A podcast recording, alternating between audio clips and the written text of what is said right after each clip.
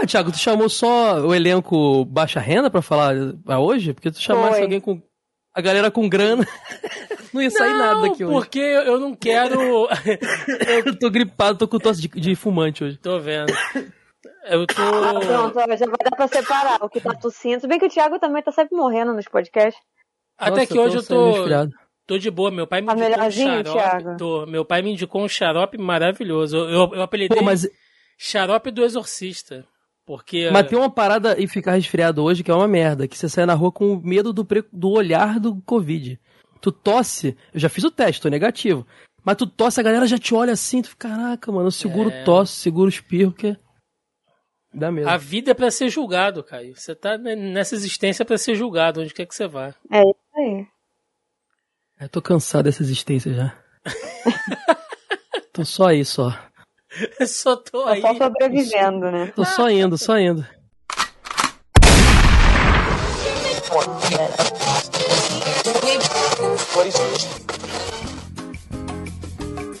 Você está ouvindo Zoneando, seu podcast de cultura pop, nerd e afins. It's the end of the month and the weekend. I'ma spend this check, everything on me. Yeah, I'ma tip myself, I'ma spend it on myself. I'ma drop it like it's pouring, I'ma pour it on myself. Check, check, check, check the money. E começa mais um Zoneando Podcast, o seu podcast sobre cultura pop nerd e afins, meus amigos. E aqui, hosteando este programa, aquele que espera as promoções na Steam, igualzinho o meme do Mel Gibson em Coração Valente, estou eu, Thiago Almeida. Juntamente comigo, ela que conhece bem a vida de livraria e sabe que a galera vai pesquisar o livro na loja para depois comprar na internet, Melissa Andrade. Olha, eu tô vivendo de cupom mania e sites que anunciam desconto das coisas. Porque tudo aqui é na base do precinho. Não dá, não. Aquele um milhão, né, de, de extensões no, no navegador, né, cara? Toda hora. Não, e que louco. Coisinha no Twitter. Só ativar a notificação lá e aparece. Maravilha. E conosco hoje aqui também ele que nessa rotina de colecionador já aprendeu que tabela de preço para produto retrô não tem limite, Caio Hansen. E mané papinho de coleção tá caro, eu não tô comendo carne, mano. Eu tô comendo só ovo e frango tem meses. É isso que tem que ser o papo hoje aqui.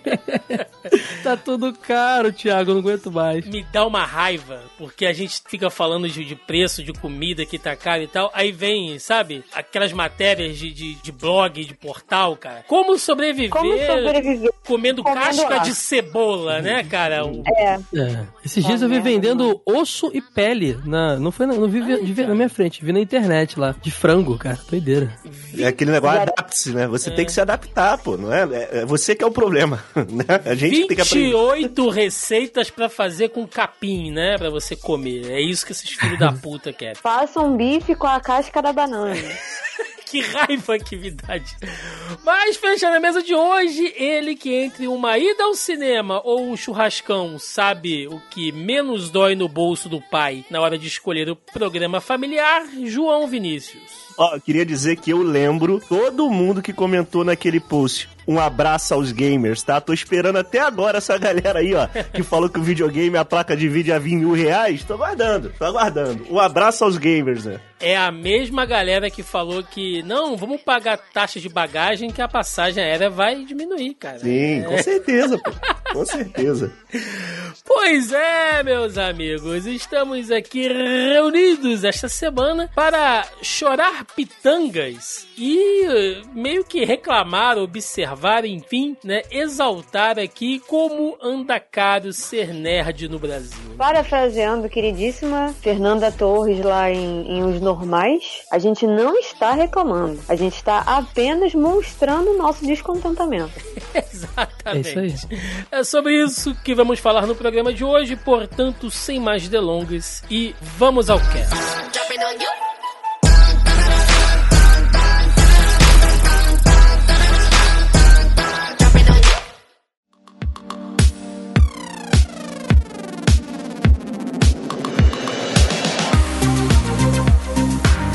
Meus amigos, Tá caro, né? Tá tudo caro, tá tudo subindo, o preço das coisas está um desespero. E o público nerd, nós que estamos aqui. E aí, gente, falando aqui, né? Porque hoje em dia, nerd é a coisa assim mais ampla possível. Mas o que eu quero dizer é: nós que somos consumidores de uh, cultura pop, de entretenimento nessa linha de games, é, cinema, séries, desses produtos colecionáveis, bonequinho, é, gibi, enfim, né? A gente que consome este nicho nicho de produtos, a gente tem sentido cada vez mais no bolso aí, né?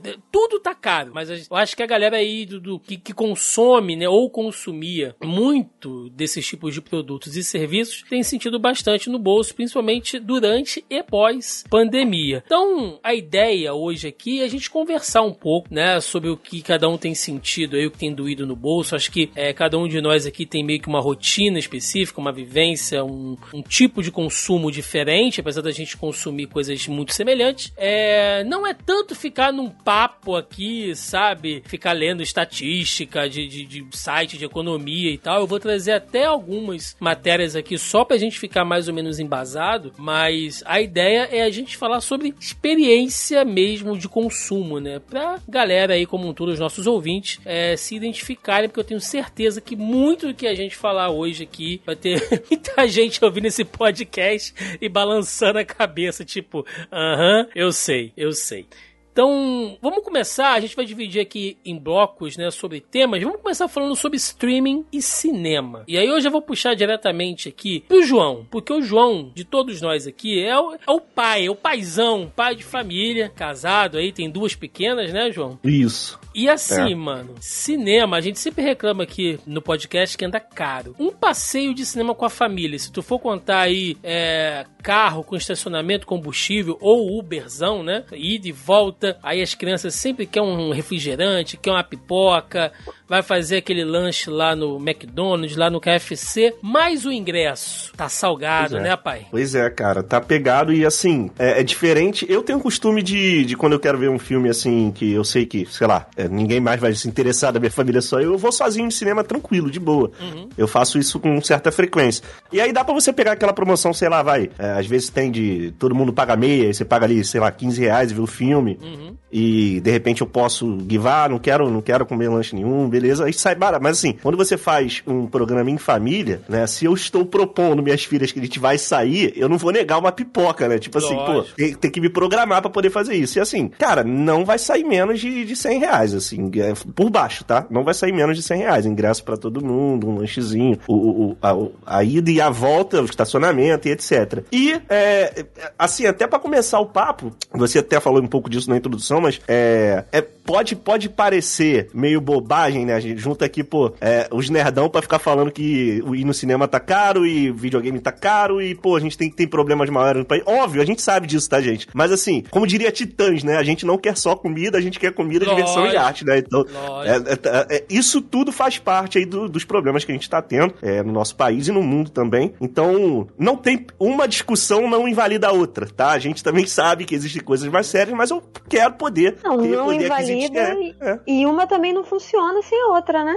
Justamente, justamente. Porque assim, quando acontece essa alta de, de preços e tal, afeta tudo. Não afeta um setor só. Não subiu é. só uma coisa, subiu tudo. Então, assim, a gente sabe que tem gente, né? O Thiago não fala, não quer que a gente fale em estatística, mas ok, mas não tem como ignorar alguns puxa, números. Puxa aí a planilha do Excel aí e lança. Não precisa puxar a planilha, mas eu tava vendo outro dia, tem mais de 200 milhões de brasileiros, né? E a gente tem 33 milhões de brasileiros no mapa da fome. Sim. E isso aumentou nos últimos anos, na beleza de governo que a gente está e com a economia da maneira que tá. Então, assim, não dá. Tem alguns números que realmente não dá para ignorar. É, a gente aqui pode agradecer, né? Quer dizer, acredito eu, que não estamos nenhum nessa situação e que a gente não conhece ninguém ou não sabe de ninguém que está numa situação dessa. Mas isso não quer dizer que a gente também não possa se preocupar e se encarecer pelos outros, né? Se preocupar e se parecer da situação alheia. Sim. Cara, eu, acho, eu achei interessante tentar... fazer esse disclaimer no início, pra, pra não vir nos comentários a galera falando, pô, de problema exatamente, aí. Falando, exatamente. Vamos tirar logo isso então, do caminho, assim, tá ligado? A gente sabe da situação, né? A gente sabe de como que as coisas estão. A gente sabe que tem gente aí cozinhando osso para comer e comprando osso, que era uma coisa que os açougues davam para as pessoas. Hoje em dia eles estão cobrando por uma coisa que antigamente era dada à, à população mais carente. É, então, assim, a gente sabe tudo isso. Mas como o intuito do podcast, a gente faz assuntos sérios também. A gente fala sobre assuntos sérios. Temos diversos podcasts aí que a gente fala de coisas bem, né? Abrimos nosso coração aqui diversas vezes e falamos sobre assuntos sérios. Às vezes a gente também quer trazer um, um assunto sério, mas de uma maneira mais tranquila, né? Só pra gente Sim. desabafar, só pra gente falar das coisas e reclamar um pouquinho. Porque isso faz bem. Porque como a gente costuma fazer aqui, gente, o amor não leva a nada, mas o ódio constrói muita é, coisa. É, o ódio sempre E a gente une. tá com muita raiva em relação a isso, entendeu? Então deixa a gente desabafar sem ter que trazer estatísticas e porcentagens e citar o IBGE durante esse podcast. Exatamente. Caio Hansen, o que te convence ir pro cinema hoje gastar uma grana pra ver um filme? Porque o Caio esbanja, né? O Caio vai e compra aquela pipoca aromatizada no azeite. Nossa, faz tempo que eu não como Aquele... pipoca no cinema, cara. na amendoinzinho na lojas americanas, e olha lá porque tá caro, hein? Aquele amendoinzinho só porque também dá aquele nervoso ver se se mastigada, tem, tem esse toque aí. Cara, sinceramente, eu fui no cinema, bem, além, além do, do motivo Qual pandemia, foi a última vez que você foi ao cinema? Eu vi o Doutor Estranho. E antes dele eu vi o Homem-Aranha. E antes dele eu não me lembro de tanto tempo. Tudo bem, teve a pandemia. Uhum. Mas antes da pandemia eu já me lembro de Primeiro que eu, sou, eu tô me tornando cada vez mais um senhor recluso em casa. Tem sido muito agradável os meus streams Caio lá. tá virando um ermitão. Exatamente. Caio tá virando eu.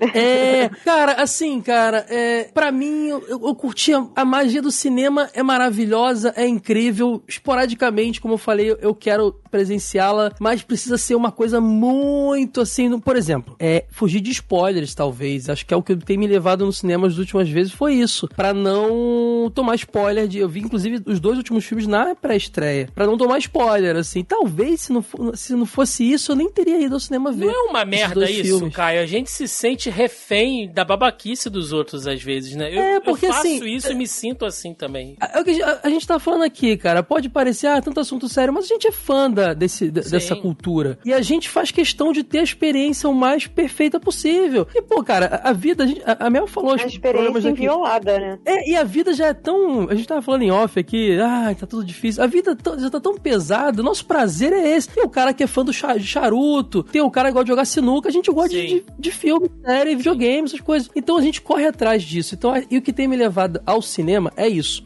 E streaming, Thiago, eu já posso te dizer que dos meus cortes, eu tenho feito cada vez mais cortes. A gente vai falar depois de colecionismo, outras uhum. coisas que cada vez menos eu tenho feito. O streaming é o que eu tô tentando ao máximo. comendo a pauta aí, ó.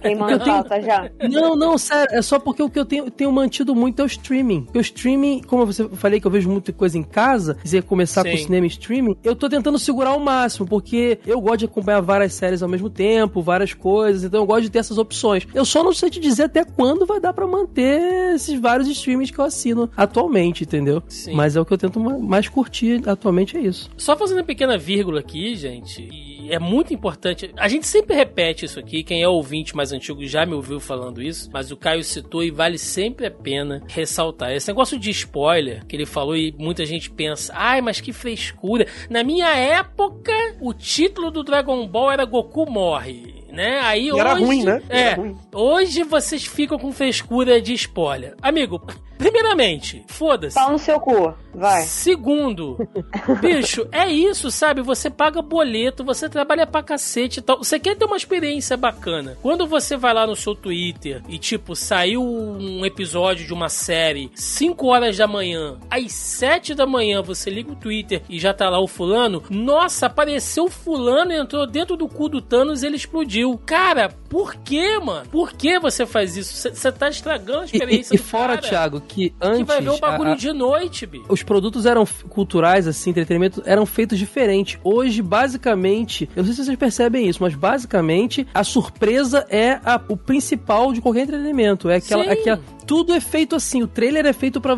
As coisas vazadas são feitas. é, Tudo é surpresa Faz hoje. parte tudo da é- experiência, né? Faz parte Antes, antes cara. não era tanto assim, era um caso ou outro, era um sexto sentido da vida ou outro que tinha um lance desse, sabe? Hoje tá assim. Sim. Bom, e aí, gente, eu tô aqui, olha só, com duas pesquisas, né? Eu tô com uma pesquisa aqui que saiu no site da 89 FM, que fala sobre. Aqui, olha, a pesquisa revela que 7 em cada 10 brasileiros assinam pelo menos uma plataforma de streaming. E aí eles colocam aqui dentro das suas Certeza é porcentagens e tal. É, tem algumas porcentagens maiores aqui, só para vocês terem uma ideia, né? Desses 71% de brasileiros assinantes de algum serviço, ah, 52% já cancelaram algum serviço de streaming, ou seja, metade dessas pessoas já tiveram e cancelaram. Né? E aí, dentre estes, né, 40% já deixaram de assinar a Netflix, 24% o Globoplay, 23% o Amazon Prime, e aí seguindo com o Disney e HBO com números menores, até porque são streamings mais recentes. Então muita gente ainda tá nesse plano de um ano para pegar um pouco mais de oferta e tal. E aí Tem combo de plano junto, né? Que vem Exato. Globoplay, Disney, mas não sei o quê. E aí o cara tem que ficar pelo menos um ano com esses planos aí. Lembrando que a HBO Max fez um ano essa semana que a gente tá gravando, né? Esse, esse podcast aí na semana de lançamento. Fez um ano aí do seu lançamento, então muita gente ainda tá com esses serviços. E aí, entre o que é mais assim. ah, o que as pessoas prezam mais, né? É, pra assinar esse serviço de streaming. Aqui a gente tem como eh, itens no topo, né? Grande variedade de filmes e séries e preço acessível. Isso é o que tá no topo, assim, com 76% e 65% dos entrevistados. Aí depois a gente vem com outros níveis, né? Com boa navegação dentro do app, conteúdo para toda a família, bom funcionamento dos algoritmos para ficar indicando ali o que a pessoa quer. Então, assim, daria para fazer, né? Todo um programa aqui só sobre hábitos de consumo de streaming. Aliás, a gente já gravou um programa parecido com esse, mas a gente pode sempre atualizar. E aí, assim, gente, de preços, né? A gente tem, olha só, no topo, a Netflix, né? Com seu pacote premium de quatro telas e até 4K. Ela tá custando hoje, após a sua atualização, R$ 55,90. Temos a Amazon Bizarro, né? Muito caro. 55,90, João. Aí a gente tem a Amazon Prime com 14,90 depois da atualização, né? Então aí, olha, vamos dando uma arredondada, 55 mais 15 dá 70. Aí você tem a HBO Max aí, ah, se você pegar fora do combo, 27,90. Então já tá quase 100. E aí se você pegar a Disney com a Star, dá 45,90. Ou seja, por alto, é quase 150 conto pra E ter aí vai empilhando. Tem a. Prime Video, tem a Apple TV Plus, se bem que essas Sim, ainda é. estão com preço competitivo ali, mas vai passar Não. de 150 reais aí, se você for assinar Sim. tudo. Se, se você for colocar também o cara que bota Spotify, o cara que, sei lá, assina um Xbox é, Game Pass, as coisas aí, aí piora tudo, né, cara? Piora. Tudo tem servicinho, tudo tem servicinho agora, cara. Tudo tem servicinho. E um- uma das grandes pegadas né, desses serviços de, de streaming, e o motivo pelo qual muita gente assina né, isso, é porque você divide com outras pessoas. Então, tem gente que divide com pessoas dentro da própria casa. Né? Aqui em casa eu racho, eu e o meu irmão a gente racha. Né? Tem gente que racha com a namorada, tem gente que racha com um amigo. né? Então, você divide, porque você tem essa questão de multitelas, enfim. Inclusive, dona Netflix, até pouco tempo atrás, queria restringir esse lance, né? E muita gente reclamou, e eles meio que voltaram atrás nessa ideia, porque é uma sacanagem. Você já paga um serviço caro, caríssimo, e os caras ainda querem tirar a coisa de multitela. Enfim, é, o cara que paga hoje sozinho,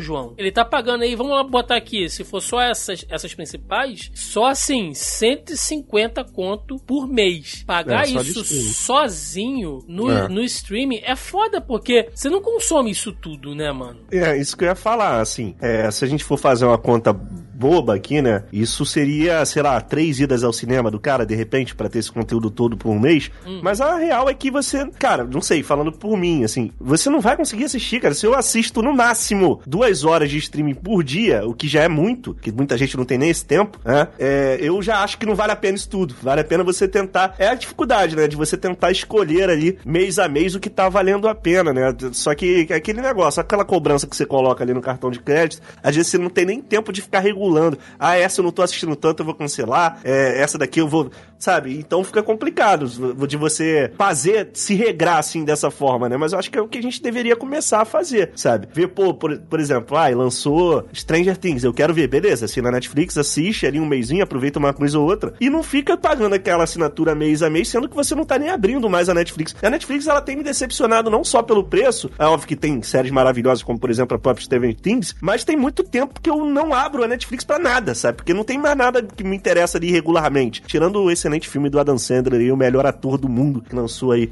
o filme ah, eu vou sair. Basquete muito Tô louco Mas lançou pra um ver. muito bom, hein? Tô louco lançou pra um filme ver. muito bom, muito bom. Tô falando sério, pra quem, pra quem curte basquete é, é um filme bem bacana. Tô louco Mas não sei o que, que vocês acham disso aí, se vocês assinam tudo e deixam no cartão lá ou vai tirando. Eu, eu acho a Sandler... Ah, não, é sobre o stream. Ah, eu acho...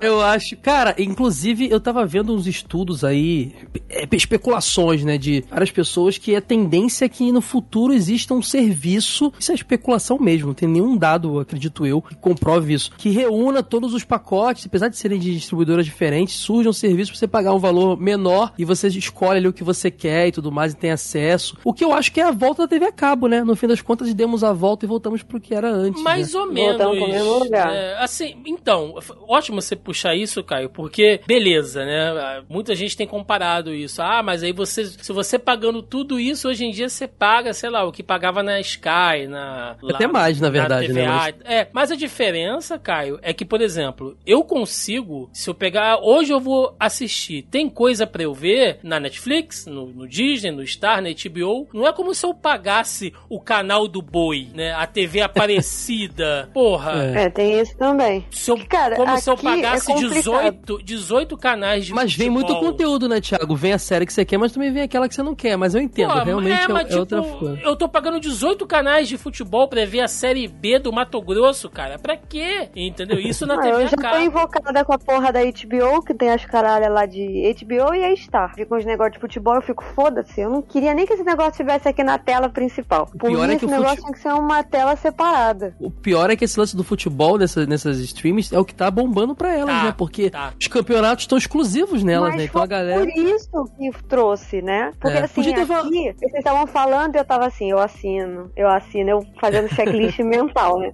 Porque assim, não sou só eu, é eu e meu pai. Então a gente assiste coisas muito diferentes. O meu pai consome tudo, tudo o que tiver na Netflix ele tá assistindo. Por quê? Principalmente novela coreana. Você tem que deixar isso é, claro. Não, ele deve, ele deve querer fazer valer o que ele paga, né? Já que eu tô pagando, eu vou ver tudo. Não, detalhe, sou eu que pago, não é ele que paga. Ah, Ainda tem essa, sou eu que pago. Então, assim, é, eu tenho porque eu fui assinar pra testar e foi aquela, foi ficando, o negócio foi ficando. E eu ainda tenho serviços extras. Por exemplo, eu assino MUBI, que é um serviço de streaming que o Thiago com certeza chamaria de tênis verde, porque só passa filme ah, de é. festival, é. passa os sei filmes é. muito fora da curva, Sim. quase não entra filme de filme blockbuster, né, filme pipoca e tal, porque a curadoria do, do filme, do filme não, a, a curadoria do catálogo é feita justamente pensando nisso, né, que são uhum. filmes é, é, que não tiveram tanta repercussão assim, mas são filmes muito bons, mas que não foram para todo o cinema, que nem todo mundo viu, ou que ganhou um festival aqui ou ali, ou então é a coletânea de uma pessoa que eles conseguiram restaurar os filmes do cara e colocaram lá e Tem tal. filme ucraniano, eu... né? Tem umas coisas internacionais. Tem de assim, tudo. Né? Então, assim, e, e, assim, eu particularmente não acho caro. Beleza que o rolê tá em dólar, mas o valor é sempre igual. Você paga R$27,90 e o catálogo é muito bom. Você olha e você vê uns filmes que você nunca veria em lugar nenhum. E como eu sou crítica de cinema, eu sou cinéfilo, então para mim vale a pena. Porque eu vejo umas coisas que eu nunca ia passar no meu radar, entendeu?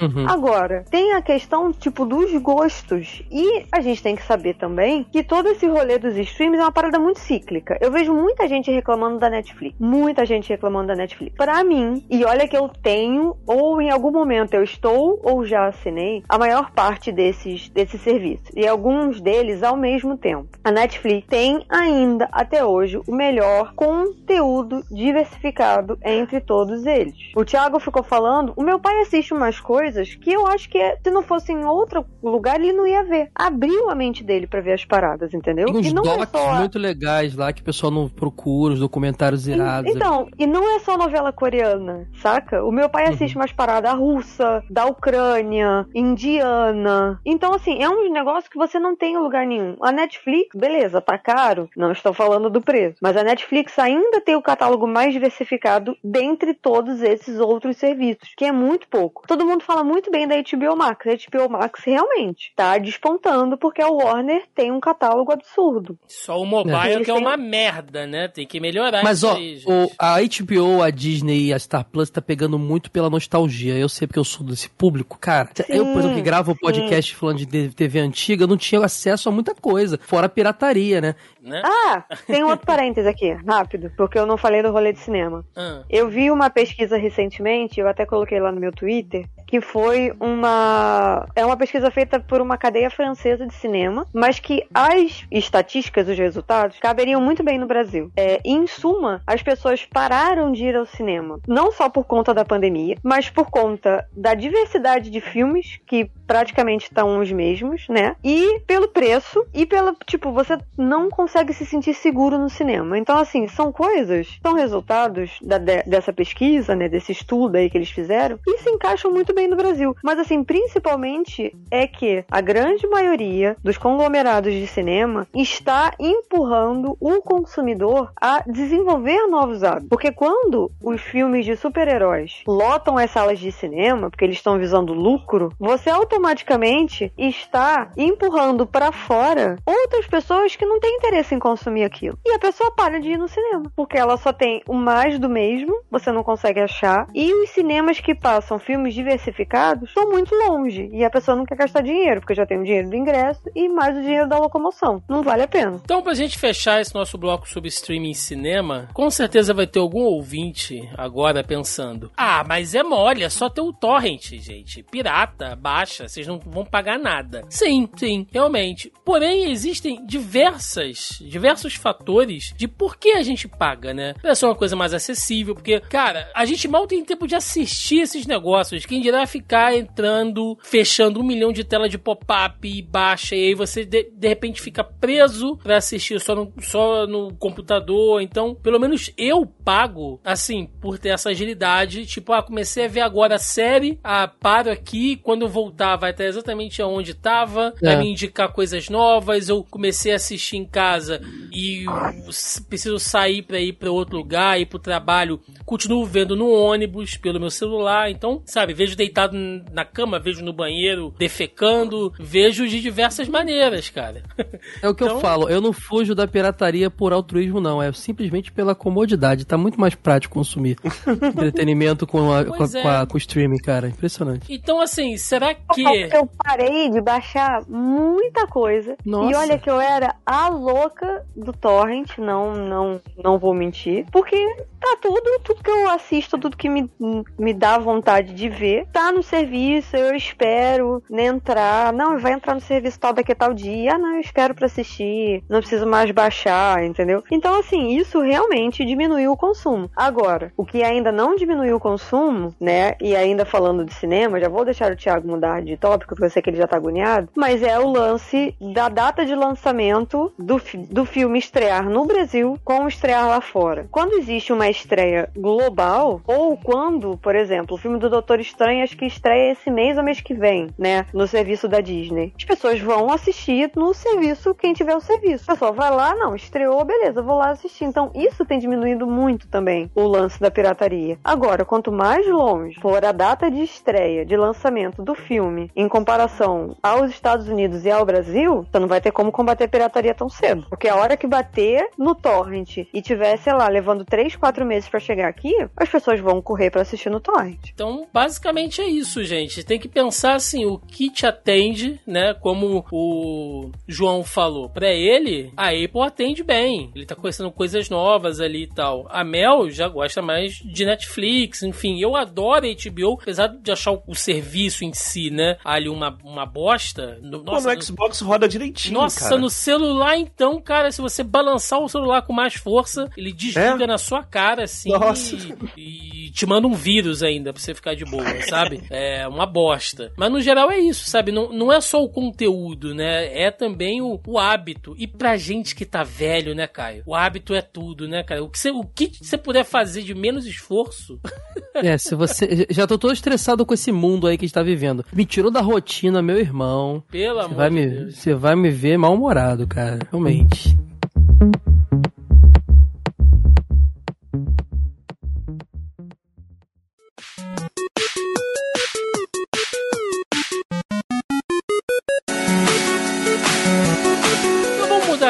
Vamos falar sobre games, joguinhos. E aí, gente, é uma loucura, porque talvez seja um dos mercados que a gente tenha mais variação de preço, ao mesmo tempo que ele é acessível de certas maneiras, com as plataformas de venda de jogos digitais, as lojas especializadas, os marketplaces da vida e as feirinhas de rolo que existem até hoje. Acho que jogo é realmente assim, tem demanda pra tudo. Porém, se a gente for falar de mercado, mercado mesmo, algumas coisas são assim shh, extremamente é, nossa, inacessíveis pra maioria da galera. E aí, eu sei que imagino que o Caio e o João tenham muito pra falar sobre isso, mas eu já quero puxar o Caio logo de cara, porque Caio, Nintendo, eu sei que você Ih, rapaz. eu sei que você foge, eu sei que você fica apagando post pra falar de Nintendo, causa de hater, mas aqui você pode Você falar. vê, eu fico, eu fico com raiva, posto, depois eu apago, né? É, pra não, mas aqui eu quero. Aqui eu quero o seu, seu ódio festivo. Pode falar à vontade. Ah, papo sério. O cara hoje que tem um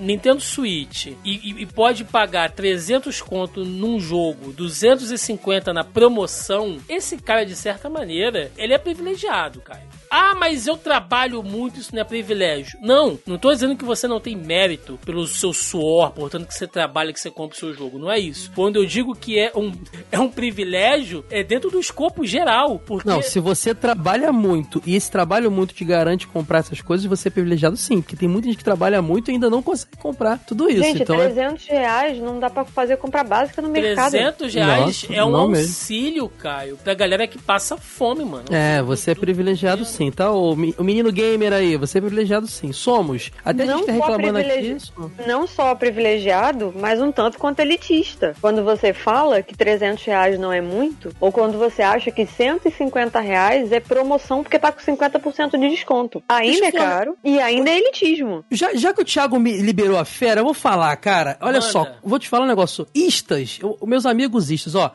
A galera da, da Nintendo, a galera da Xbox, eu nem troco muita ideia, que é mais complicado. Gente, parem de, de, de, de justificar os erros de suas empresas favoritas. Entendeu? Parem de justificar as coisas que estão erradas. Tem muita coisa que não tá certo, sim. Porque o mesmo jogo tá na Steam por, um, por 10 reais e na, no, no Switch lá por 300, não tá, não tá certo, né, gente? Tem alguma coisa é. errada aí. Um jogo Então- agora que saiu, um joguinho indie, que por um acaso eu ganhei aqui num sorteio. O jogo tá 46 reais na Steam, 46 reais. Por incrível que pareça, ele tá 46 reais na, na Nintendo, e isso já é, tipo, muita coisa. Ele tá, acho que 70 e pouco pra Microsoft, porque não entrou pro Game Pass. E ele tá 104 reais na PSN. É, não, é surreal. E mas assim, Thiago, o problema não é só a Nintendo, não, tá? É, com, o- as empresas, é, os consoles de. Manter um console de mesa é, é muito caro. Eu acho que o João, que é gamer tanto de PC quanto de console de mesa, tá ligado, né, João? Você vai lá no. na- você, cara, nunca foi tão acessível, sinceramente, nunca foi tão acessível jogar no PC como é hoje. Eu, de- eu tenho que defender isso. É muito mais acessível, cara. Você tem jogos, às vezes, é, realmente, o jogo chega lá um pouco mais atrasado, principalmente os exclusivos da Sony, o God of War chegou atrasadíssimo, coisas assim, mas é muito mais acessível. Agora, você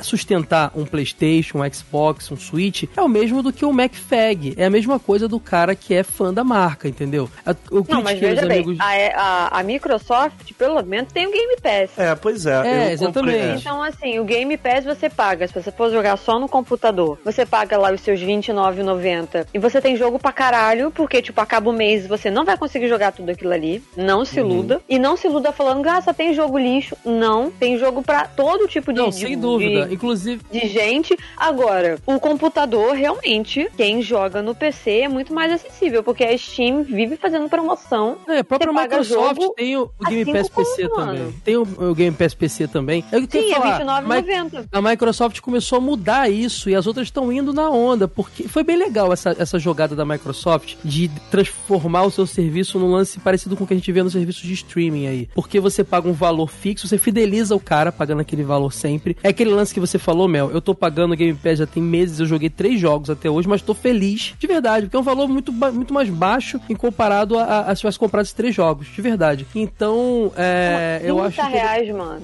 30 eu acho reais. E aí, interessante. E, a, e a Sony entrou nessa agora. Acabou de ser anunciado o novo PS Plus, que é mais caro, obviamente, mas que é- já é alguma coisa ali vi- vindo da Sony também. Se a Nintendo vai ser assim um dia, eu duvido muito. A Nintendo sempre andou pelas beiradas. Ela sempre teve mas não tem aquele padrão- lance da, da conta família agora, que tem os jogos e tal? Mas não, tem um não, rolê mas desse? você só tem acesso a jogos clássicos. Você assinando o Switch Online, você tem acesso a, a, a jogar multiplayer de alguns jogos e jogos de Super Nintendo, jogos de Mega Drive. Não é jogos lançamentos, jogos de Switch exatamente, não. É outro esquema, é outra parada. Não é a mesma Não, porque coisa. a gente tem que levar em consideração, e eu não estou passando pano pra Nintendo também, mas que a gama de jogos para o Nintendo Switch, eu tô falando de lançamentos do Nintendo Switch, eu não tô falando nem de jogos antigos, né? Não tô falando de jogo retrô, de Nintendo, nem nada. São espaçados. Eles não, Não têm muitos lançamentos. Não, não são não, Mel. Tá bem diferente isso. Todo mês tem um jogo novo de Switch, tem bastante coisa. Ela, inclusive, a Nintendo nunca esteve tão aquecida com lançamentos como tá tendo agora com o Switch. Tá tendo muita coisa. Você vê o Nintendo Direct aí, o último que teve, era jogo anunciado mês a mês, assim, até o fim do ano, assim. É impressionante. O calendário de 2022 Ah, então não Nintendo justifica mesmo, não. e tem muita coisa pra sair ainda, exatamente. É, tem muita coisa. A Nintendo tá num momento aí impressionante de lançamento, sabe? Muita coisa legal, muita coisa pra vir. E- Mas esse que falou da Game Pass é interessante mesmo, cara. Eu acho que é, é- no caso, uma hora essa bolha pode, pode, pode inflar muito, como tá nos streamings, sabe? Pode tudo ficar muito mais. E no final você tá pagando o serviço de todos os. A galera que quer ter vários consoles, né? Todos os consoles e os preços vão ficar cada vez mais altos. Mas nesse momento, essa jogada da, da, da Microsoft, agora da Sony, tá sendo um, um refresco absurdo. É, mas, assim. aí, mas o que que aconteceu, né? A, o Game Pass já tava nisso há um tempo. E aí a gente tem que falar, já que a gente tá falando de, de valores, a gente tem que falar de preço. Correto? Uhum. Então, assim, a Microsoft, por muitos anos, e a gente é gamer há muitos anos, a gente pode falar isso com uma certa propriedade, a Microsoft, por muitos anos, ela foi relegada. O PlayStation sempre esteve na frente de preferência de videogame pra todo mundo, né? exatamente. Então, assim, ninguém queria um Xbox 360. A galera queria um PlayStation 3, PlayStation 4. Ah, não, depende. Aqui no Brasil. É, aqui, aliás, aqui foi é, forte. aqui- aqui foi aliás, forte. eu acho que até a pesquisa que, que eu vi em- até 2017, eu acho que isso continua. O Xbox 360 é o videogame mais popular do Brasil, tá? É, segundo Sim, a não, pesquisa aqui da, da IGN. É, É. Ele, foi, ele foi o sucessor espiritual do Play 2, até pela pirataria também. Pela pirataria, pela Sim, pirataria. sim, não, é. Se, se o Play nesse 3 ponto. fosse fácil de piratear, aí, aí eu tô contigo, Melissa. Ninguém ia ter um Xbox 360, né? Não, não, eu tô falando de preferência de console. Ah. As pessoas têm uma Sony preferência... tinha mais. O PlayStation tinha mais exclusivos, sim. t- Tinha mais Exatamente. variedade. O Xbox era um Exatamente. console mais do esporte do jogo FPS. Realmente era, era bem assim. Não, é. E aí o que que acontece? A o que que a Microsoft muito espertamente entendeu? A gente tem que... A gente tem duas camadas de, de, de consumidor, né? A gente tem a camada A e a camada B. Então a gente não vai conseguir com um console só atingir as duas camadas. O que que a gente vai fazer? Vamos dividir o nosso console em dois. O que que eles fizeram? Eles pegaram, eles já estavam com essa ideia pro Xbox One, mas não conseguiram. E aí eles jogaram pra geração seguinte, que é a que a gente tem o Series S e o Series X, né? O Series X é o que bate o valor do PlayStation 5 hoje em dia, na casa dos 5 mil. E aí você lança um videogame, um console mais popular, entre várias aspas, e você lança um Series S. Não só você lança o Series S, e aí é um videogame que ele não tem entrada de mídia, e ele fala, puta, e aí, como é que eu jogo? Aí a Microsoft vira pra você e fala assim, não se preocupe, cara, amigo gamer. Você vai ter a Game Pass. Então, tipo, eles lançam um negócio aparentemente com um problema, que é não ter um leitor de mídia, mas eles ativam a retrocompatibilidade de tudo que você tinha antes na nuvem. Você vai continuar jogando. Seu videogame vai continuar lá, se você tiver um Xbox One, né, que é o anterior. E você vai ter acesso a todos os lançamentos, tudo que você tiver na porra do Game Pass. E o que, que aí- a Sony fez? Lançou uma porra de um trambolho que continua custando 5 mil reais. É, assim, eu acho que a Sony ela tem muita segurança nos exclusivos e não é pra menos, tá? Eu, por exemplo, a minha plataforma de segurança, né, que é aquela plataforma que eu mais jogo, é o meu Xbox Series S e na geração anterior também foi o meu Xbox Fat que eu tinha, porque os jogos eram mais baratos no, no Xbox em média do que no É. PlayStation. Então, assim,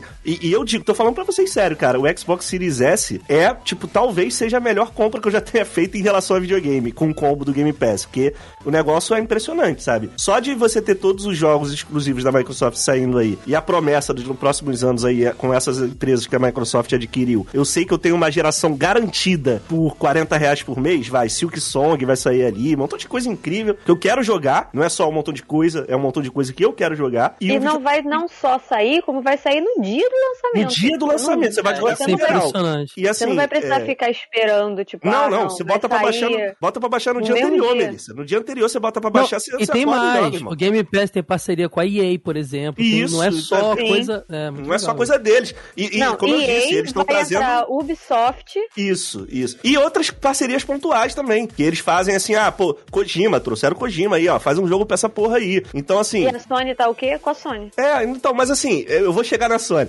Mas é, eu acho hoje que, que nem a Melissa falou, é muitas aspas, tá? Não é dois mil e poucos reais, não é acessível, tá? É, é foda a gente ter que ficar não, falando não, esses, esses disclaimers é. toda hora aí. Mas, pô, a gente sabe Eu tô é. falando num comparativo. Eu tô falando é, não, num comparativo. Entre 5 mil e, é e 2 mil. Videog... Né? É, é, porque esses videogames, eles sempre tiveram um valor muito parecido entre eles. E agora não, sempre agora tem uma opção mais barata. E agora você tem uma discrepância muito grande que tá empurrando o consumidor para aquele que é mais acessível, entre aspas, Inclusive, igual o João falou. Inclusive saca? em disponibilidade Inclusive, no mercado. E tá baixando de preço. É. E, e, e, se a gente for comparar com o PC, por exemplo, que o, o, o Caio falou, eu concordo que jogar no PC em relação a valor dos jogos é acessível, até porque no PC você tem a escolha de pagar ou não, tá? A gente tem, tem, é. essa, tem esse lance é. aí. Não, mas, tira, mas tirando isso, tu lembra quando, como era jogar PC antigamente? Que era, era tipo, mídia física. Não, não existe, era absurda. Era difícil. Esquece. Agora, em relação a valor, se a gente for pegar um Xbox Series S, que, bom, ele tem um, um poder ali razoável, ele não é, não vai fazer 4K, mas ele roda as coisas razoavelmente bem. É, se você for pegar só a placa de vídeo, uma placa de vídeo que tem a mesma potência que você tem no Series S, é o preço do PlayStation 5. Uma placa de vídeo que tem um poder ali parecido, só a placa de vídeo, uhum. tem um uhum. poder ali Sim. parecido do Series S, tá, tá pra mais de 4 mil reais, fora o resto do PC. Então, assim, o cara que quer jogar videogame hoje, cara, eu trabalhei, eu já contei essa história aqui, mas eu, eu, eu trabalhei uma vez no, no, no evento da Xbox e, assim, eu não consigo hoje pra um cara que eu sei que é gamer casual, o cara que vai jogar um FIFA, vai jogar um. um eu não consigo indicar, indicar o PlayStation pra esse cara, cara. Porque muita não, gente. Eu imagino que o Caio receba esse tipo de pergunta, até a Melissa e o Thiago também. Pô, aquele que é colega teu da faculdade ou da escola, pô, tu, que não tu vê mal ou do trabalho, que tu não vê mal tempo, um cara te, do nada te manda uma mensagem, pô, tô querendo comprar um videogame. Qual videogame Você que entende videogame aí, Nossa. você que entende essas coisas aí. Qual que é o meu filho?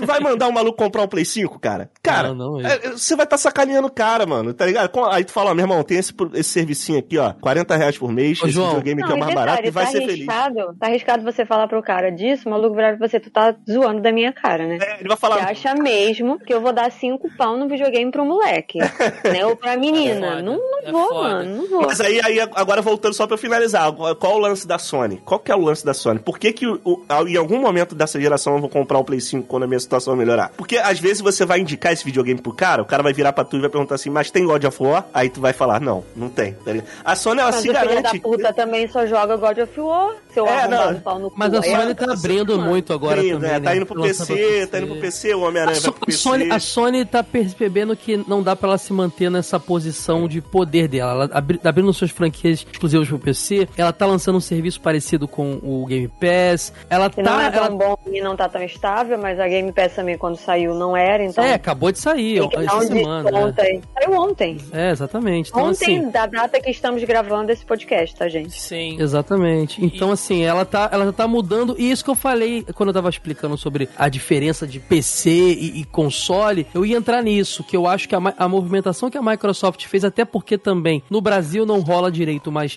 tá vindo com força o lance da nuvem. Esses dias eu vi também que algumas TVs Samsung vão ter Game Pass direto na TV para jogar em nuvem. Então talvez daqui a pouco a Microsoft tá nem ligando mais se ela vai vender hardware ou não. Ela tá pensando em vender outra, sabe, o software, não sei qual é, qual é a pegada, o serviço Game Pass. Então as coisas estão mudando muito muito também, cara. É a bolha estourando, eu acho. Agora, voltando pra Nintendo, ao mesmo tempo que eu vejo que a Nintendo não se movimenta muito nesse sentido, mas eu tenho que ser sincero com vocês. Desde que a Nintendo começou a vir pro Brasil, as mudanças não foram gigantescas como o pessoal achou. Jogo traduzido no dia seguinte, é, é, preços caindo, lo- lojas americanas com mídia física brasileira no terceiro dia, não. Não tá assim. Mas é, os preços praticados na, na loja online agora que tem do Brasil estão bem mais interessantes, cara. Tirando os exclusivos da, da, da Nintendo que nunca cai de preço. O Mario vai custar o mesmo preço no lançamento e quando o console estiver sendo Ou descontinuado. quando o zero- Mario morrer, vai continuar 300 reais. Exatamente. Agora, tá muito interessante, cara. Eu, atualmente, quando eu vou comprar um jogo, um jogo indie, tá vendo Mortal Kombat 11 esses dias, tava mais barato no Switch do que na Steam. Outro Eu dia tava no Switch. 30 conto aqui na, na- É, no site tá- da nuvem Nossa, e tal. E tem que ser justo também, sabe? Tá- as coisas estão ficando interessantes pra videogame agora. Graças, pela primeira vez eu posso dizer que fora do PC eu tô vendo a mídia digital fazer jus ao preço que ela tem que ser. Que antes você pagava a mídia digital com preço de produção de, de mídia física, né? Sim, é. São, são, são muitas coisas, assim, são muitos quesitos.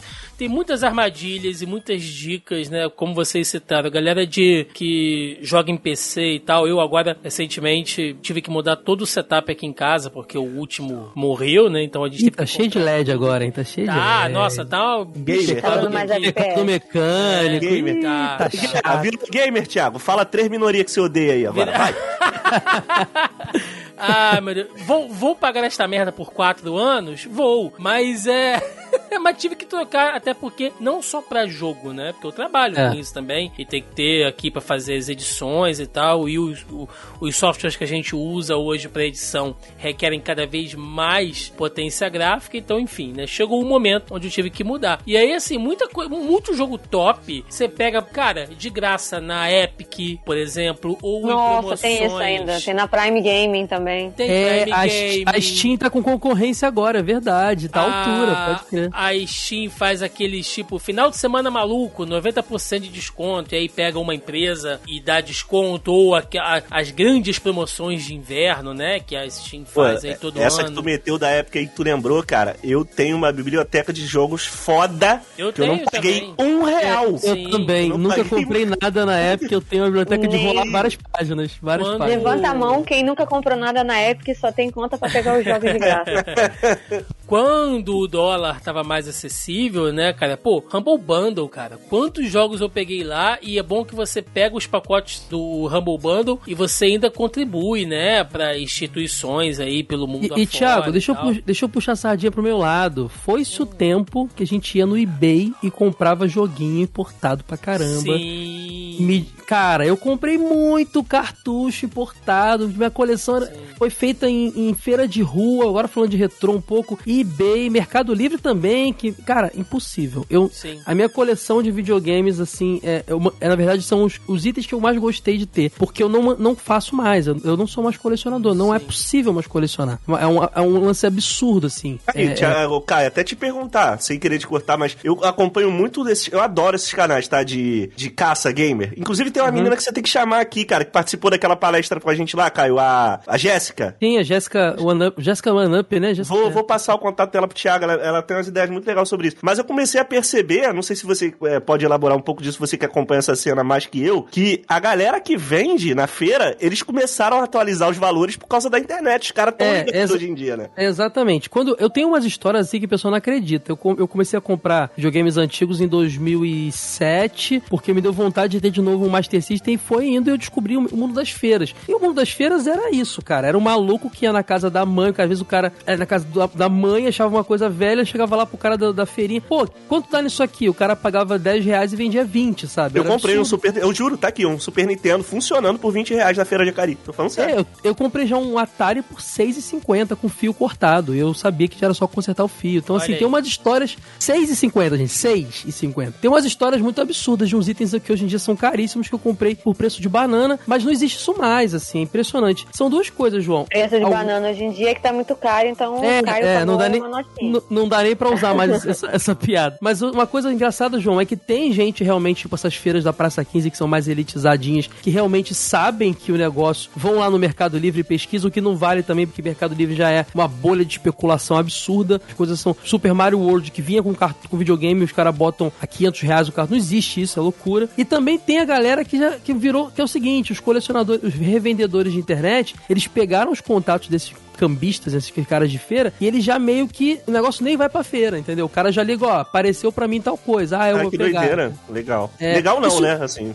Isso me lembra quando eu tava colecionando Hot Wheels, cara. Eu comprava Hot Wheels de filme, o carrinho do Caça-Fantasmas e tal, e era impossível de achar nas, nas, nas raps. Eu descobri que tinha uns colecionadores que faziam esquema com os vendedores e chegava o lote, ele já separava Já os vinha vendido. especiais. Nossa, que é, doideira. é o que tá rolando, entendeu? Então, assim, colecionismo hoje, o que salva são os Everdrives, essas paradas. E os serviços pagos, né? O próprio da Switch, pra jogar jogo antigo. Porque tá impossível. Colecionar os jogos antigos hoje é, Thiago, é coisa pra gente com grana. É papo. Tem, tem um monte de colecionador que a gente conhece pelo jogo velho, da galera lá do canal 3, que tinham coleções absurdamente raras que estão se desfazendo porque tão, tem gente ganhando um milhão, Thiago. Coleção, eu não tô mentindo. Sim, sim. Tem papo, tem papo de gente vendendo coleção e porque assim, o cara era apaixonado até ver o quanto que dá, tá dando de dinheiro, sabe? E você pensa que é gringo comprando? Não. Existe uma galera low profile no Brasil que é colecionador e que paga fortunas hoje em dia. É o Zé de Mota aí do, do, do O videogame. Zé de né? Motas de videogame. Exatamente, tem essa galera. Não sei quem são, eles são low profile pra caramba, mas existe isso, cara. É impressionante. É isso. E aí, pra gente fechar essa parte de games, né? A gente citou muito aqui a questão de, do, do, ah, de console, né? Mídia física e tal. É, existe uma coisa que é assim, inexplicável, e aí eu sei que isso daria também um, um, um tema só pra gente gravar um programa sobre isso, ah, que envolve muitos elementos como ah, fanbase, questão de exclusivo, apelo emocional. Eu sei que tudo isso conta, mas existe uma equação maluca que envolve todos esses elementos e outros, chamada custo Brasil, que é, É uma verdade. coisa que ninguém explica essa merda, que você pega um PS5, sei lá, 300 dólares, 400 dólares, dependendo da versão dele, né, lá fora, e aí você faz a conversão, mesmo com a conversão, não bate os 5,500 das americanas que eu tô vendo aqui agora, né, tem lojas batendo a 6 mil conto, assim, não e aí bate. tem isso também. Por que, que o Xbox tá mais barato? Porque ele é produzido na Zona Franca de Manaus. Então você É, encontra o Xbox, pelo menos o Series S, né? Eu não sei se o X também é produzido, mas talvez,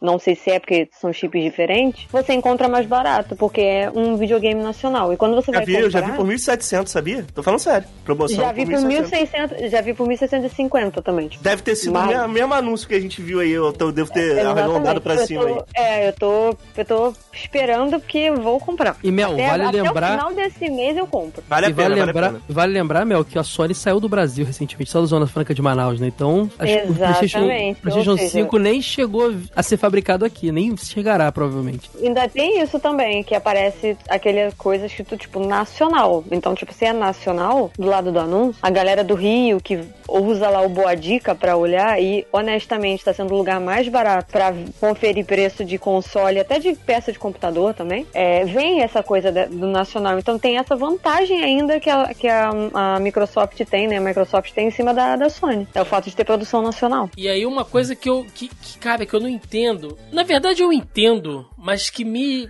Não aceita. eu não me, me revolta até um certo ponto é uma cara é defesa de empresa milionária assim por parte de uma galera mano. que É, a, ismo, a né? gente a gente viu isso recentemente né quando a, a Sony resolveu abrir os jogos exclusivos pra computador e uma galera putaça tipo paguei 5 mil reais nesse console pra ter exclusivo e vocês agora vão dar este jogo para qualquer um Eu, Thiago, de- depois de- eu, depois Bicho, eu vou vai- mandar se vocês um fuder, corte cara. que eu fiz. né? Jogo, que jogo tinha quase 10 anos, hein, Thiago? O cara queria Não, que... vai se fuder. Não, outro dia eu Não, vendo, o cara quer um exclusividade cara, pra sempre. um cara postou lá no Twitter, fala, gente, o Zelda do lançamento do Switch ainda tá o mesmo preço e tal, nossa, isso não vai abaixar nunca. E o cara foi e me respondeu um negócio tipo, mas não é um jogo pra qualquer um, né? Ah, cara, vai tomar Ah, no seu não, cu, peraí, eu odeio quando falam isso, cara. Eu fico Vai puto tomar no seu isso. cu, cara. Um cara que fala Esse Não, negócio isso de não é- é qualquer um. E isso vocês me sabem deixa- que tem. Vocês sabem que tem gente que fala isso.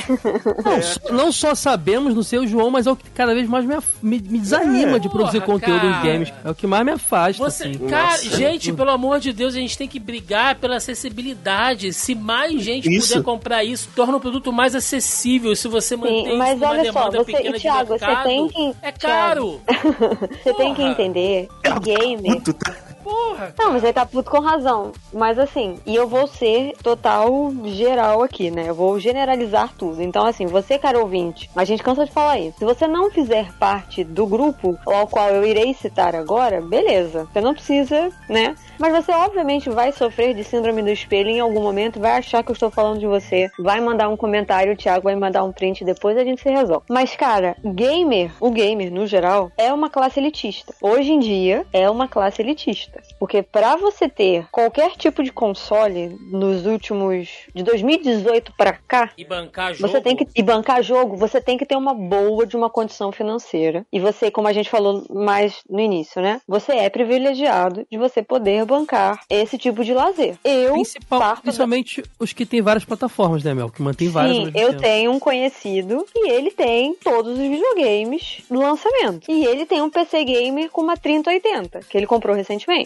O computador custa o valor de um carro popular, ou quase isso. Não sei com o que que ele trabalha pra ele ganhar esse rio de dinheiro, ou também não sei o que que ele faz pra pagar, também não é do meu interesse. Mas ele tem tudo isso. Mas ele é uma pessoa que ele não tinha condições e agora que ele trabalha, ele tem, ele paga pra suprir o, o- o lazer dele. E ele tá certo. Ele faz o que ele quiser com o dinheiro dele. Quem sou eu pra ficar regulando o que ele faz? Mas Nos assim, ele também, 2000 ele também tem noção disso, entendeu? Nos então idos assim, de 2010 eu era esse teu amigo, Mel. Hoje eu não consigo mais ser, não, infelizmente. então não, hoje ele tem. Ele tem o ele tem o Switch, ele tem o computador, ele tem o Xbox, ele tem o e ele tem o PlayStation. Caio é, o- é do velho da lancha do videogame, né? Eu era, não, é. Então, essa galera é elitista. Então, pro gamer, quanto menos pessoas estiverem jogando aquilo ali, quanto mais seletivo, igual né, o João falou que odeia isso, tipo, não é pra todo mundo. Então, quanto mais seletivo for a parada, ele sente que ele tá sabe, no topo. Porque ele tem Isso é. acesso a uma coisa que quase todo mundo não tem. Porque ele joga um jogo que quase ninguém consegue jogar. Porque ele tem como comprar coisas que quase ninguém não, não consegue.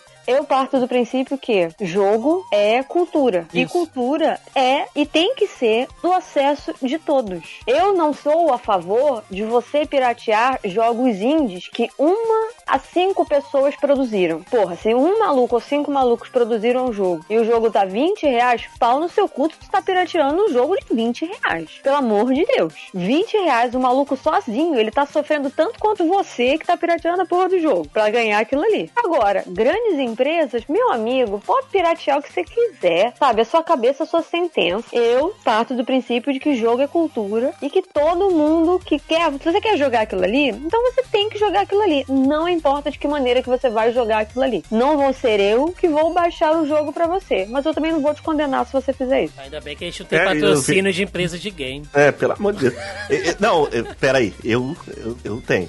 Mas. Eu, eu Mas uma coisa não tem nada a ver com a outra. É, não tem nada a ver. Alô, Riot Games, nada com vocês aí. e mas- Thiago, tem que botar a não tem Internacional Comunista como na hora que porque a porra da a, a Riot Games, o jogo é de graça. É, Ele o pode jogo é de o que ele graça, quiser. o jogo é de é graça. Aí, É isso, verdade. Melissa. Obrigado, obrigado. Aí, vamos lá. Me tirou da fogueira. Eu Mas nem não, jogo MOBA. E eu sei que o jogo é de graça. Joga um Valorantezinho, pô.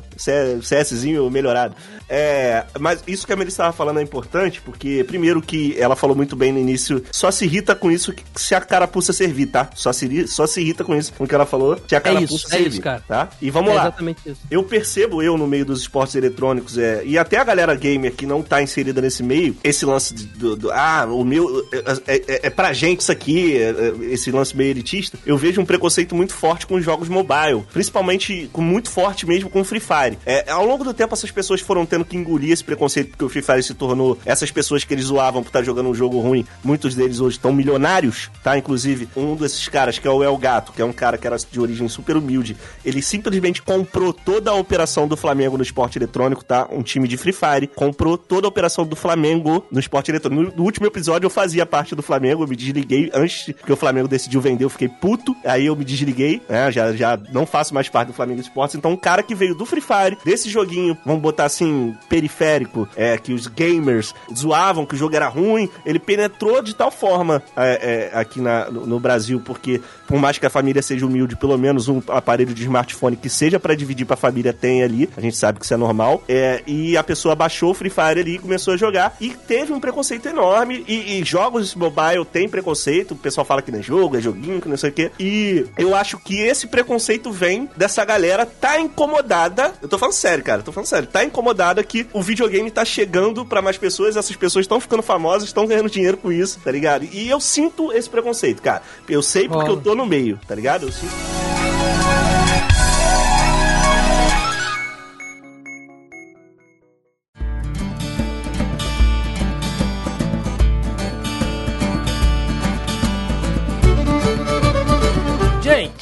Falar agora sobre uma coisa que me parte o coração, porque é algo que eu deixei de consumir muito, muito, que é quadrinhos.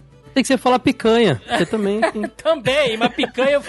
Eu parei de comer picanha tem um tempo a mais, cara do que quadrinhos. É. Mas, cara, e não só quadrinhos, tá, gente? Porque assim, eu até tentei procurar aqui alguma pesquisa recente, mas eu vi algumas coisas só voltando pro mercado editorial como um todo, né? Aliás, fica aí uma, uma sugestão para algum instituto de pesquisa, algum grande portal aí, se quiser fazer uma pesquisa sobre variação de preços de quadrinhos, cara, recentemente. Mas basicamente, gente, tá? Resumindo o que vem acontecendo nos últimos anos, temos ali dois fatores que tem contado bastante para o aumento de preço no mercado editorial e ainda mais no mercado de quadrinhos, tá? Um é essa gourmetização, eu tô usando, eu não gosto muito dessa palavra, mas só para vocês entenderem o sentido, né? Tem essa gourmetização de quadrinhos, que é o que? É o quadrinho capa dura, é o, as edições agora de ônibus, a edição de, de, de colecionador e essas edições de lombada fechada, né? E tudo mais, que isso alterou bastante ali o preço e tal. E o custo, por quê? É, o mercado editorial no Brasil, gente, ele não é muito rentável, né? Principalmente agora, é,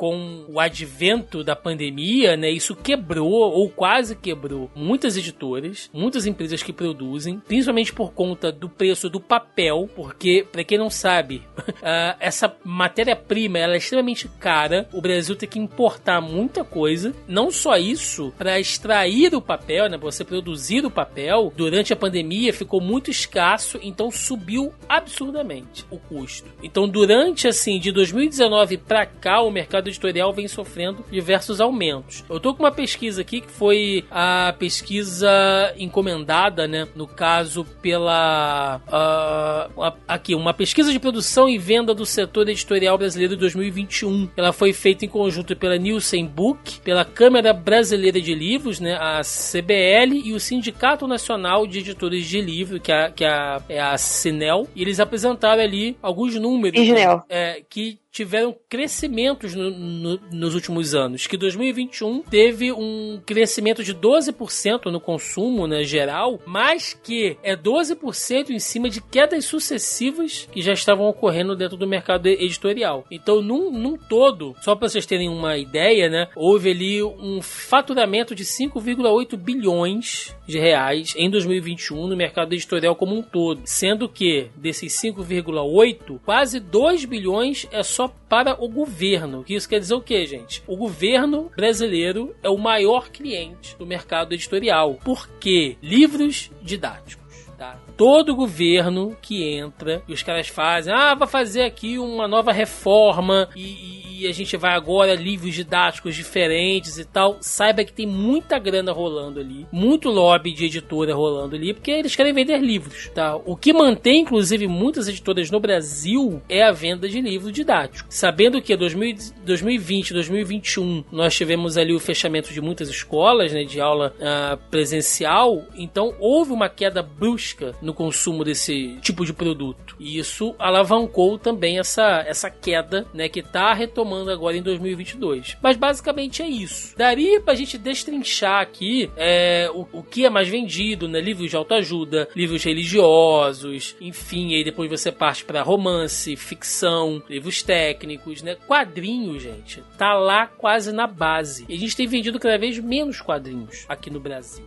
Mel, você trabalhou em livraria, né? Você acompanha o mercado editorial aí até de certa maneira. Quadrinho, assim como o videogame que a gente tá falando aqui, tem se transformado num mercado de luxo. E eu sei, eu sei, né, que vai ter agora aqui ouvinte falando: "Ah, mas tem o capa cartão, não sei do que, tem o quadrinho brasileiro nacional, que é mais barato, né, e tal". Beleza, gente, beleza. Mas o grosso do mercado, Marvel, DC, uh, essas coleções que você compra na Salvat, Eagle Moss, ou da própria Panini, que tá vendendo agora ali alguns exclusivos e tal, uh, tá se transformando cada vez mais em luxo, Mel. Você não consegue comprar um, uma, uma, revista em quadrinho assim, não vou dizer uma revista mensal, mas você não consegue comprar um, um encadernado hoje, em média, com 50 reais, cara. É muito caro. Não, cara, e o, e o pior é que assim, é a forma como o livro e o quadrinho é visto, né? É, a gente sabe que o quadrinho, ele tem as suas subclassificações classificações, que a gente tem um graphic novel, né? A gente tem mangá, a gente tem um quadrinho, a gente tem um light novel. Então, assim, ele tem o quadrinho em si e ele tem as suas subclassificações. Isso é visto é, não como livro, isso é visto como uma outra coisa. Então, quando a gente tem a mentalidade do brasileiro, que enxerga o livro como uma forma de você passar informação, como uma forma de você transmitir ou ensinar alguma coisa, aquilo ali é válido. É válido você comprar um livro porque você vai aprender alguma coisa, independente do que seja. Seja uma história de romance, uma história de ficção, é um livro de, de política, não interessa. O livro, ele é mais bem visto do que o quadrinho. O quadrinho, ele ainda é muito mal visto. Ainda que a gente tenha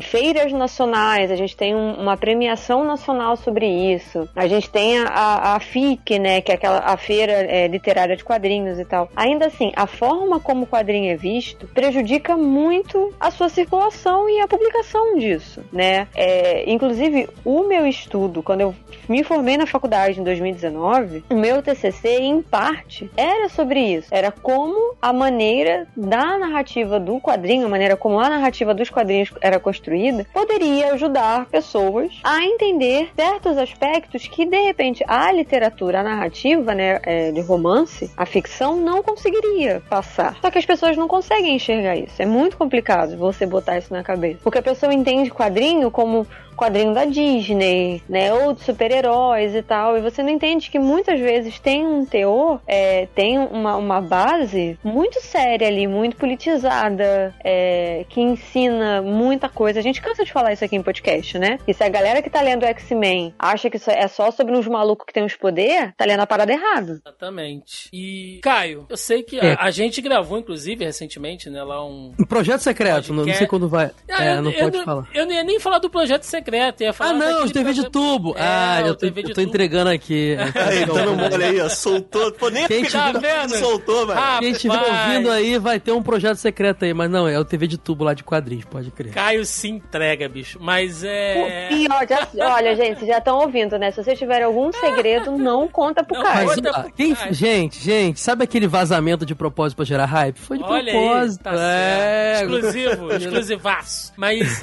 a gente conversou bastante, Caio, naquela vez vez que a gente gravou e a gente falou sobre o consumo de quadrinhos antigos e tal. E eu sei, gente, eu sei que não dá para comparar a época que a gente comprava o gibizinho de banca da Abril com hoje em dia, que o, que o mercado mudou, que hoje em dia você compra. É eu sei, eu sei disso tudo. A questão é, a acessibilidade de quadrinhos, cara, mudou com o próprio público, porque, de novo, tô falando aqui, ah, mas você não pode afirmar isso sem pesquisa. Segundo a observação do Instituto Data Foda-se, que é o que a gente está falando aqui, que é a nossa experiência, é por isso que eu falei que né, a gente não está se baseando muito em informação de mercado. A grande verdade, Caio, é que o consumidor de quadrinho hoje, no, no geral, é a galera mais velha, de 30, 40 anos ali, né? Que é a nossa faixa, que é a mesma é quem já tinha o hábito. que comprava quadrinho nos anos 80, 90, quando era moleque. Hoje a uhum. molecada não consome tanto quadrinho. Será que isso explica também por que quadrinhos são tão mais caros hoje, cara? Porque Cara, é voltada para um público que tem, entre aspas, poder aquisitivo para poder comprar aquilo ali? Então, vamos lá. Esse é um assunto que mexe muito comigo porque a, a- a Mel falou um negócio muito interessante de que videogame é cultura e tem que ter acesso pra todos. E eu concordo. Mas o videogame nunca foi acessível, já quadrinho foi e deixou de ser.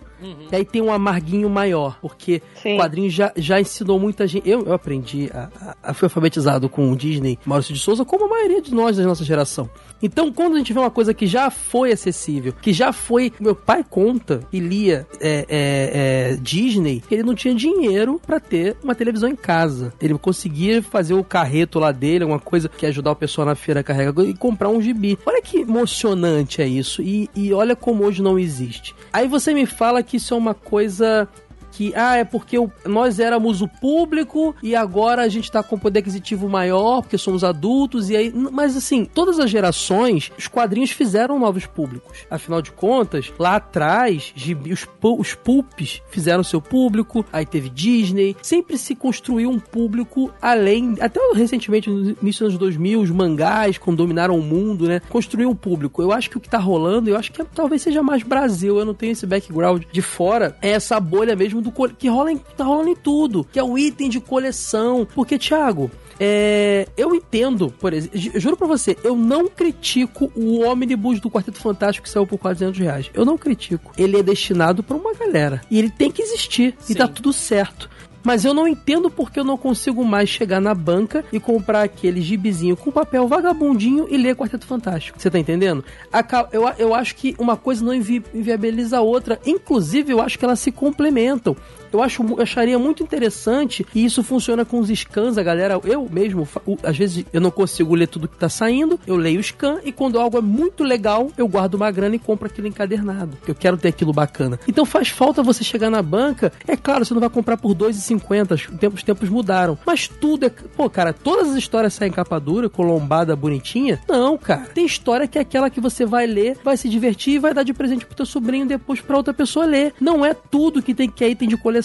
Essa on... Aí você falou até assim, ah, mas tem um cartonado. Não tem, Thiago. Você vai na banca, é a quantidade de capa, cartão é mínima, sabe? Sim. É uma coisa ou outra. E Tudo coisa é antiga, capa você dura. não consegue coisa nova em capa cartão. Ex- você e quando. É, exatamente. Então, assim, cara, a acessibilidade de quadrinhos tá.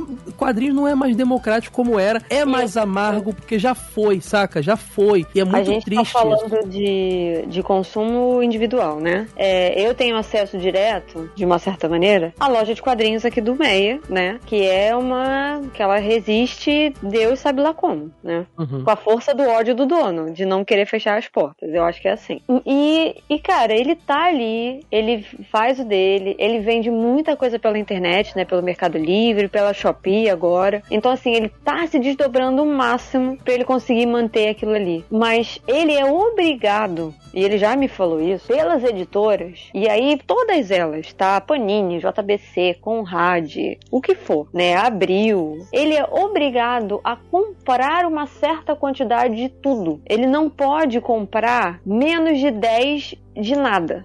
Ele não pode comprar de acordo com a demanda, né? Ele tem que comprar. Exatamente. Ele não pode comprar de acordo com a demanda. Exatamente, João, obrigada. Ele não pode comprar de acordo com a demanda do público da loja dele, que é uma loja pequena. Então, assim, se ele quiser, vamos botar aí que ele quer vender um quadrinho do Batman e Robin. Não interessa qualquer um, quadrinho do Batman e Robin. Se ele sabe que de todos os clientes que passam lá, dos fixos e dos esporádicos, 20 pessoas vão comprar, ele não consegue fazer um pedido com 20 quadrinhos do Batman. Ele tem que fazer um pedido de 50 quadrinhos. Ele é obrigado a fazer 50. Então ele pede esses 50, mas ele sabe que ele só vai ve- vender 20. Quiçá ele vai vender 5 ou 6 a mais, porque vai aparecer alguma pessoa, um desavisado, que vai olhar e vai comprar, ah, putz, isso daqui tem aqui, pô, beleza, não vou pedir na internet, vou pegar aqui. Ah, eu vou comprar pra dar pra não sei quem, pra dar de presente. Ele vai ter que devolver os outros. Então, é um desgaste porque você não consegue comprar o que você precisa, a quantidade que você precisa, e você ainda tem que fazer todas as notas de devolução depois, e a sua loja vai ficar abarrotada de coisa que vai ficar entalhada, encalhado, e muita coisa você não vai conseguir vender. Isso quando eles acertam o pedido, porque às isso- vezes ele pede uma quantidade, ele recebe menos, e aí mesmo que ele não consegue atender. Fazer. Porque às vezes ele só quer os 20, ele recebe 5. Sim. E, todo esse, e toda essa cultura também de você fazer tudo é, é, edição de luxo pro colecionador é meio burra, porque essa galera um dia vai sumir e você não tá construindo um novo público. Sim. Assim, a turma da Mônica existe, eu sei que existe. E ainda é mais acessível do que muitos outros. Mas assim, cara, cadê as outras coisas? Cadê o super-herói baratinho? Cadê, cara? Você não tá construindo um novo público. E aí, como é que vai ser o futuro? Esse é o pensamento da maioria do ser humano, né? Nosso, nosso meio ambiente não tá o que tá à toa, né? A gente pensa no nosso momento. A gente não pensa no, no, no, no amanhã, né? E é muito perigoso isso, cara. A gente tá cada vez mais extraindo, extraindo e não fazendo a manutenção das, da cultura como a gente faz com o meio ambiente. Isso é posso contar uma? Posso contar uma sobre, sobre quadrinho? Vai lá. Eu, eu lembro. Tem, cara, eu lembro dessa história com o maior carinho. Meu pai, por uma época, foi diretor de um CIEP, que é descendo na minha rua aqui. Uhum. E ele. Todo CIEP, hoje em dia eu não sei como tá, mas eu tá, tá, até 2003 eu trabalhei dando aula de CIEP e tal. E tinha isso. Tem uma salinha. O CIEP é um projeto incrível. Por, por, por é. Cara, que, que coisa incrível que, que, que, na época o Brizola e o Niemeyer fizeram. Grande Brizola. Né? Cara, e aí, todo CIEP tem uma salinha que é a biblioteca. Geralmente ela fica fora até do CIEP, assim. É uma uhum. salinha meio com formato de octágono, assim. Não sei se vocês estão visualizando. Aí a galera conhece Não, CIEP. Tô ligado, tô, tô ligado. Falando, tá ligado? E eu, e meu pai, ele, eu lembro que na época tinha que fazer a curadoria ali do, do que ia entrar e tal. E ele, meu pai, ele é um cara que ele, ele não é nerd, assim, mas tem algumas coisas desse universo que ele gosta muito. Tipo, que ele me apresentou, tipo, Senhor dos Anéis. E Akira, cara. Meu pai é muito fã de Akira. E na época, até um tempo, tá, não foi na época que ele comprou isso, mas ele achou uma coleção de Akira que a editora Globo fez, que era o Akira em HQ. A, pra muita gente que gosta de mangá, isso é, isso é horrível, né? É, é uma blasfêmia, né? Página espelhada, é, colorida, né? Isso, isso aí. É, a editora Globo lançou é, em volumes ali a obra completa em HQ. E meu pai trouxe isso pra biblioteca do CIEP junto com outras paradas de, de quadrinho, também umas paradas maneiras. E daí, eu li Akira dentro de um do, CIEP, tá ligado? Tava ali. É, é, óbvio que, pô, isso pode ser questionável de várias formas, porque crianças não deveriam, de repente, estar lendo Akira, beleza. Mas é, eu tive acesso a isso dentro de, um, de, de uma instituição pública, sabe? E outros alunos tiveram também. E isso vai muito da preocupação da pessoa que tá de reconhecer aquilo como uma obra importante para as pessoas consumirem e tá acessível, né? Tá a um preço acessível. Vai tentar comprar Akira hoje. Eu sou doido pra ter Akira aqui em casa, a coleção. Você tem, né, Caio? Tenho, tenho. Tem a versão nova aí que saiu bem, bem bonita bonito. Eu quero eu, comprar eu, essa eu também, financio, cada um é mil reais. Porra, quase. Não, não, não, é porque,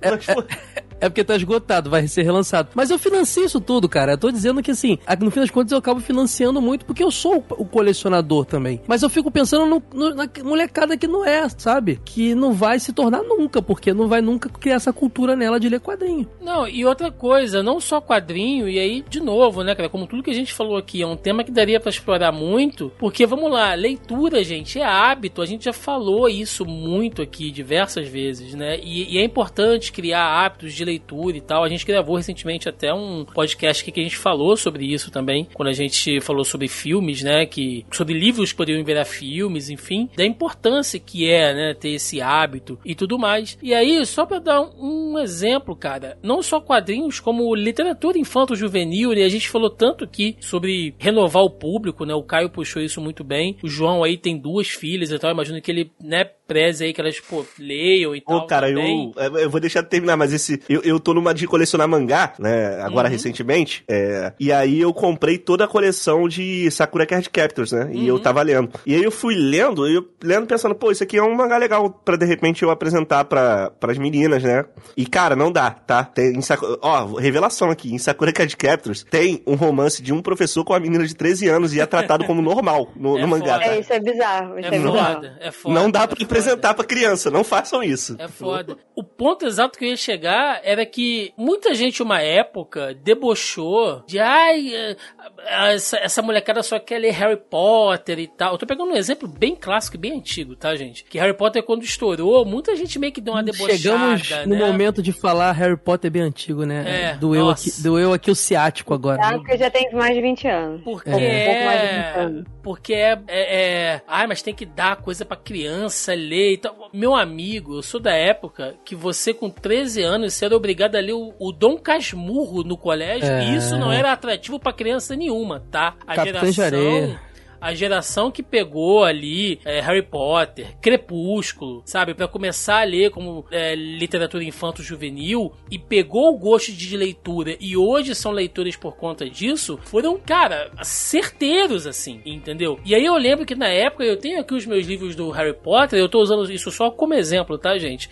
Que na época ainda não tinha, que, que a Amazon não tinha é, sufocado todas as outras lojas, né? E isso também é uma outra questão que a gente poderia até citar, mas não vamos nem, nem entrar nisso. Eu lembro que eu comprava, tipo, em oferta do Submarino, se fosse hoje, cada livro seria, seria sei lá, 15 conto, 18 conto, sabe? Fazendo uma conversão, tá, gente? Ainda com uma conversão. Pagava, sei lá, no máximo 20 reais em um, um livro. Eu tô olhando aqui na, na Amazon, coleção Harry Potter, livros individuais, capa dura, R$ 54,90. Aí eles colocam a Câmara Secreta por R$ 22,90 e todos os outros com preço cheio. Ou seja, tu prende o cara ali, né? Parece aqueles fascículos então. mensais de banca, de monte seu, seu dinossauro. O, o, crânio irado, é. 9,90. Depois vem a unha do, do, da garra, vem 50 reais.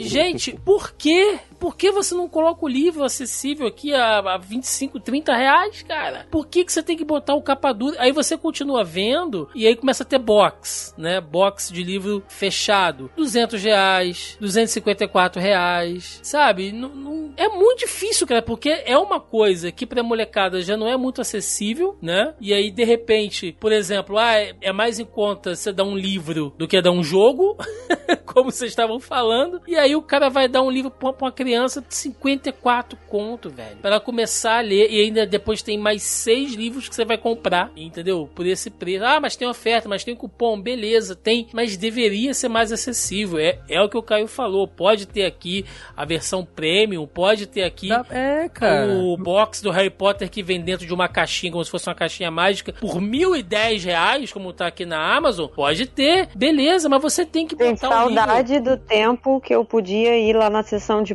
Pocketbook e comprava livros a 10, 12 reais, porque pois o livro estava é, em inglês. Cara. E são livros muito mais baratos, Entendeu? porque a gente tem mania de comprar livro brochura no Brasil. Nos Estados Unidos, não só nos Estados Unidos, mas fora do Brasil, como um todo, livro brochura é visto como inferior. Como eu falo inferior, eu tô falando de qualidade inferior, porque o material é de qualidade inferior. Então, a gramatura do papel vai ser mais fina, ele vai amarelar muito mais fácil, a, a, a qualidade da capa vai ser diferente, tudo é diferente. Ele vai ser um livro invariavelmente muito mais barato do que um outro de capa dura, porque eles enxergam um livro de verdade, entre várias aspas, como um livro de capa dura. Mas assim, você continua tendo acesso àquela história, você só vai pagar mais barato. Em que momento que tudo ficou o mesmo preço? Ou pior, o livro brochura, né, virou o valor de um capa dura e o capa dura virou o valor de um pneu de carro. É, pois é. Não, e, e voltando pro, pro assunto assim de, de que a gente tá fazendo, né, como a gente tá lidando lidando com isso, eu colecionava quadrinhos é, de diversas subcoleções, assim, digamos. Vários, vários heróis da Marvel, curtia, quadrinho europeu, aí tinha vários mangás. Chegou uma hora que essas coleções, ela, e são coleções que não praticamente infinitas. Tem mangá que até hoje é publicado. Eu gosto muito de alguns heróis e querer acompanhá-los é uma coisa infinita. Afinal de contas, eles vão estar sempre sendo renovados. Aí eu cheguei a um ponto de falar, cara, tá, não dá mais. O que, que eu realmente gosto? Eu precisei fazer uma seleção. Tipo, na Marvel, eu quero continuar acompanhando X-Men. Na DC, eu quero Lanterna Verde. Cavaleiro Zodíaco no mangá. E eu tive que selecionar. E para não ficar com coisas é, faltando, eu vendi várias coleções pela metade para alguns outros fãs que, que, queriam iniciar suas coleções. Dói, então, né? Então, assim, é, eu, eu não consigo. Cara, era, era tão mais barato o quadrinho que videogame sempre foi uma coisa mais difícil, mas eu sempre tinha um quadro, no mês, assim, ia na banca, saía com um bolinho de quadrinhos, de vários personagens e títulos diferentes que eu mantinha. E não dá mais, eu tive que selecionar dentro de uma editora. Beleza, já que eu, eu sou um cara muito abrangente, gosto de várias coisas diferentes, o que, é que eu mais gosto de cada uma? E mesmo assim eu digo pra vocês, não tá dando mais, para nem isso. Agora eu vou uhum. ter até que selecionar qual a editora que eu vou querer acompanhar, porque não dá pra dar mais de uma. Então, assim, é muito louco que tá rolando, sabe? Isso ah, me é. entristece é. muito quadrinho, eu digo pra vocês, mais do que videogame, porque culturalmente eu tô acostumado a achar videogame uma coisa, quando a gente ganha um jogo é sempre, é igual ganhar uma coisa cara. Mas gibi não, era aquele negócio que eu saía do colégio, eu guardava o dinheiro do recreio que eu não comia e comprava um gibizinho e vinha lendo. Não é mais, não é mais.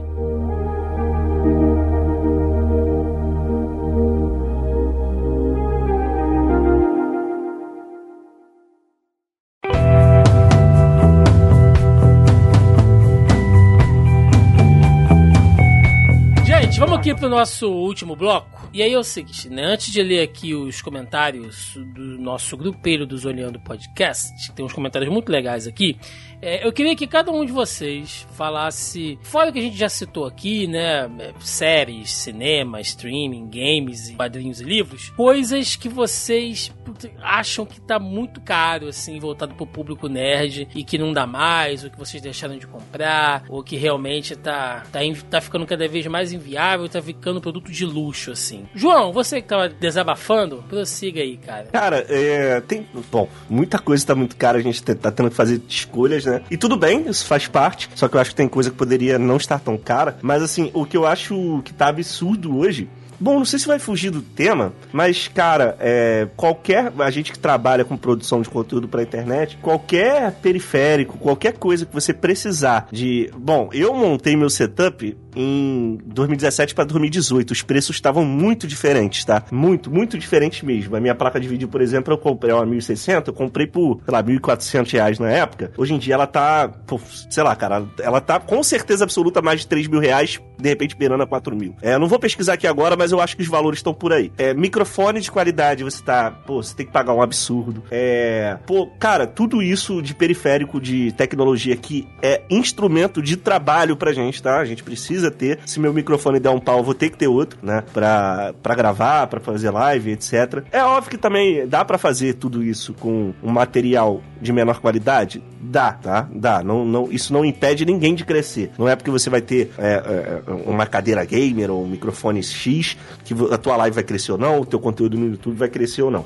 Mas é quando a gente trabalha tendo que fazer certas entregas, é, não mais falando de público, mas de marca para marca, para empresa, é, é, isso conta. Você ter um ambiente preparado, isso conta. Eu já ouvi de algumas pessoas que trabalham do outro lado, né, de patrocinadores, etc, que eles levam isso em consideração. Então, eu, o que eu vejo que tá mais caro hoje é esse tipo de coisa. E outro dia eu fiquei abismado com o preço, por exemplo, do controle do Xbox, cara. Você tá 500 reais. Se você quebrar o teu controle, você paga 500 reais para comprar outro controle, sabe? Então, eu acho que isso é, é, são as áreas que eu transito mais, né, do, uhum. do videogame. Ou seja, é um quarto do valor do videogame. Do videogame, que vem com o controle. Então, é. assim, tá, tá difícil, cara. Tá difícil elencar o que tá caro. Eu acho que o serviço dos streams a gente tem que fazer um uso mais inteligente dessa parada.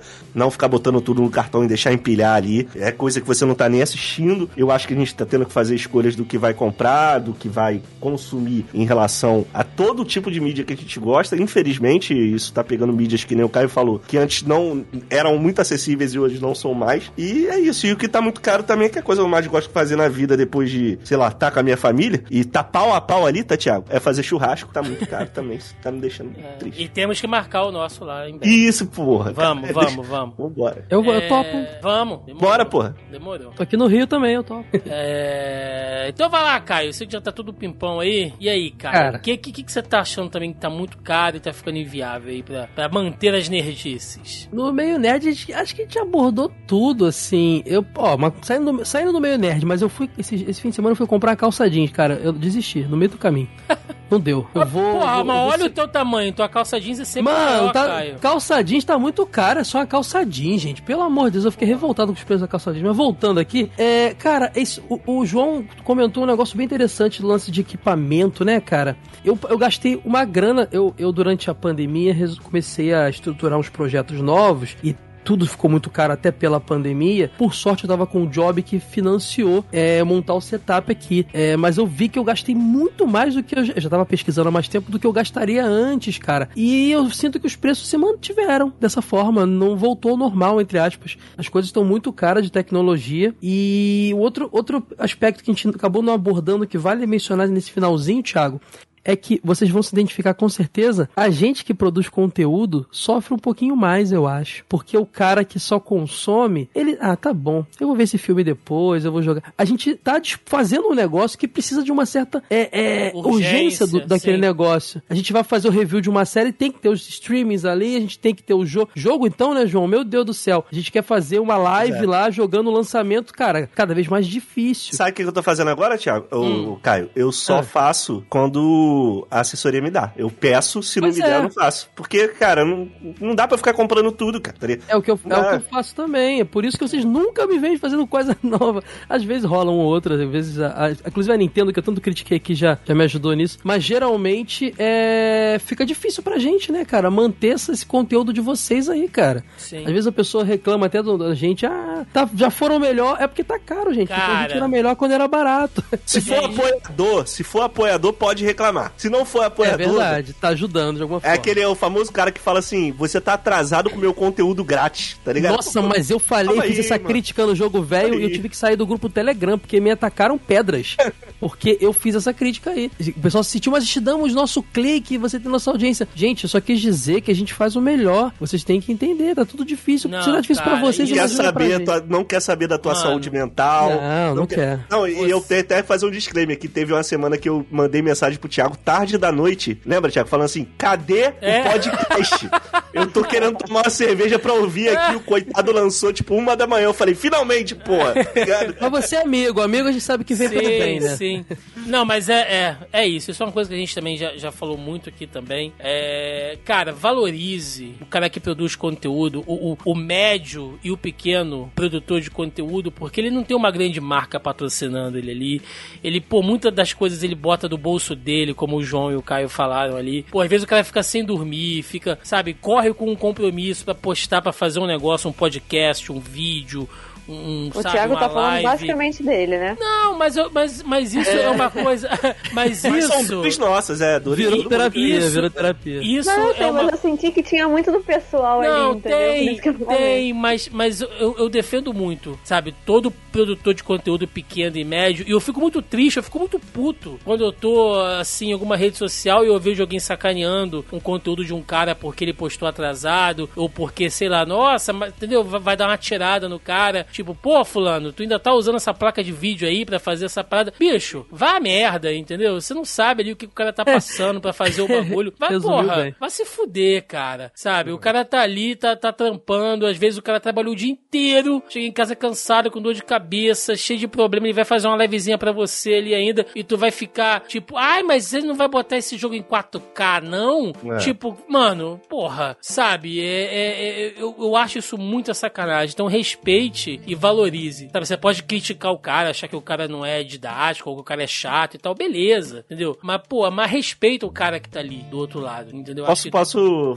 Não é um desabafo, mas só contar um caso que eu fiquei muito chateado, que essa, isso às vezes vem de até criadores de conteúdo que nem são tão maiores assim. Cara, eu vou contar o caso específico, eu não vou falar o nome da pessoa, porque eu, eu não- nem quero mais seguir, não quero mais contato. Mas era uma pessoa que eu curtia o trampo, sabe? Uhum. É, e tava fazendo uma. é, ele, eu tava fazendo live, e aí tava pra acabar a minha live, eu tava tipo com pouca gente, tava com, sei lá, umas 18 pessoas ali comigo, e a pessoa, a outra pessoa tava fazendo live e tinha. Tava quase chegando a 100 pessoas ali, tinha umas 90 pessoas com ela. E eu, pô, mandei uma raid pra essa pessoa, né? Falando assim, ó, galera, vamos lá, pô, tem, tem essa pessoa aqui que eu curto e tal, vamos, vamos lá na live dela fazer um barulho e tal, dar uma brincada. E aí eu mandei a raid dessas 18 pessoas que estavam comigo pra lá. E aí, cara, a galera que tava no chat de- de- desse criador de conteúdo, né, já, já especifiquei que é homem, né, né, queria, mas enfim, começou a, a zoar o número Só de podia pessoas ser homem, porque É, mulher não ia fazer isso. Pois é, começou a zoar o número de pessoas que eu tinha mandado pra lá, tá ligado? Tipo assim, é, aí começaram a debochar. Que, pô, raid, é, raid top, hein? 18, e começaram a zoar. E o criador de conteúdo zoou junto, falando assim: caralho, mano, agora tu me fortaleceu. Debochando claramente, né? Agora tu me Ah. fortaleceu pra caramba, hein? Pô, Tá agora. Que O que que esse público tóxico dele, ele alimenta isso. Ele a gente alimenta. constrói o público que a gente, que a gente quer, Cara, cara. mas eu vou falar. Nesse dia, eu desliguei a live e eu fiquei mal, tá? Eu fiquei mal, porque era uma pessoa que eu acompanhava, que eu já tinha trocado contato, a gente É já tinha feito profissionalmente algumas. Ele, ele sabe quem eu sou, sabe? É, enfim. E nesse dia eu tava fazendo live porque eu precisava bater a meta da Twitch, porque eu precisava bater os 100 dólares. E sério, as minhas duas filhas estavam com febre. E eu tava fazendo. pro- Pros outros acham que, ah, tá jogando o jogo, tá de sacanagem. Mano, eu preciso bater a meta da Twitch pra Twitch me pagar, tá ligado? E esse dinheiro, É, é assim, falando sério, esse dinheiro foi direto pra mensalidade da escola delas, tá ligado? E tu meio que ser humilhado, assim, de graça.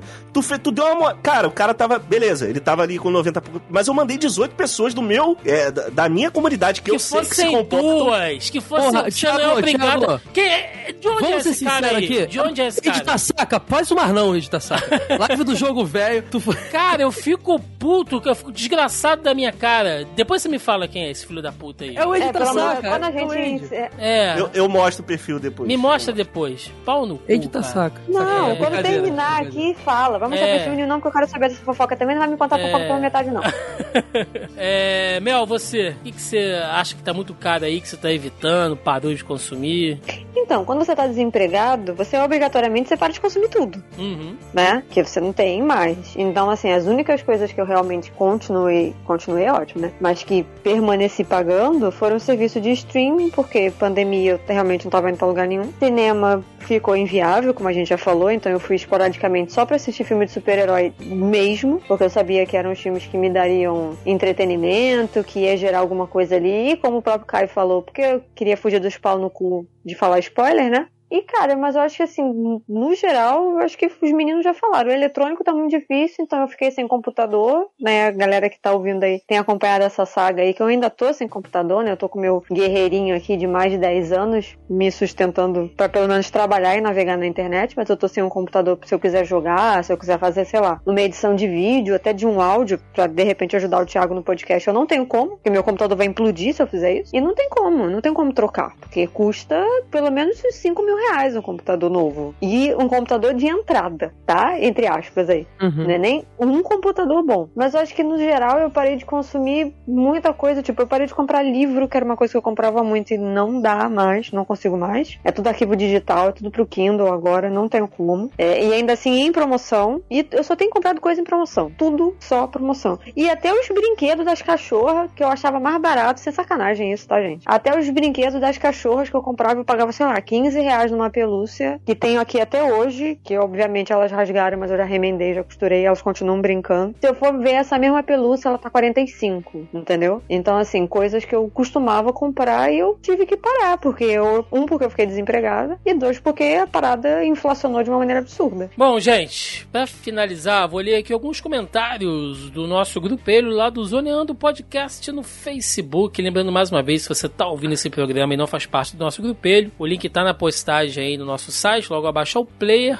ou você vai lá no Facebook pesquisa por Zoneando Podcast. Vocês acham o nosso grupo também. Toda semana eu jogo lá o nosso tópico da pré-pauta. Eu falei com a galera que a gente ia comentar sobre isso, né? O quanto custa ser nerd hoje em dia. Tivemos aqui bastante comentários aqui. Acho que tá todo mundo sofrendo da mesma crise, né? Nosso querido Andreas Biller comentou aqui. Já parei para refletir e debater isso várias vezes. Eu moro a 200 quilômetros de um cinema. Se colocar na ponta do lápis gasolina, pedágio, estacionamento, ingresso e tudo mais, gastaria facilmente uns 300 reais para assistir um filme no cinema. E aí ele ainda comenta aqui que se ele assinar, olha, ele, ele faz uma soma aqui, olha, se assinar o nível 6 do Mercado Livre, 9,90, você ganha Disney Star, 50% de desconto na HBO Max, coloque 9,90 da Prime, que aumentou um pouquinho agora, né? E 9,90 da Apple TV, ah, tudo sairia por volta dos 44 reais. Cinco serviços de streaming assinados e com esse valor,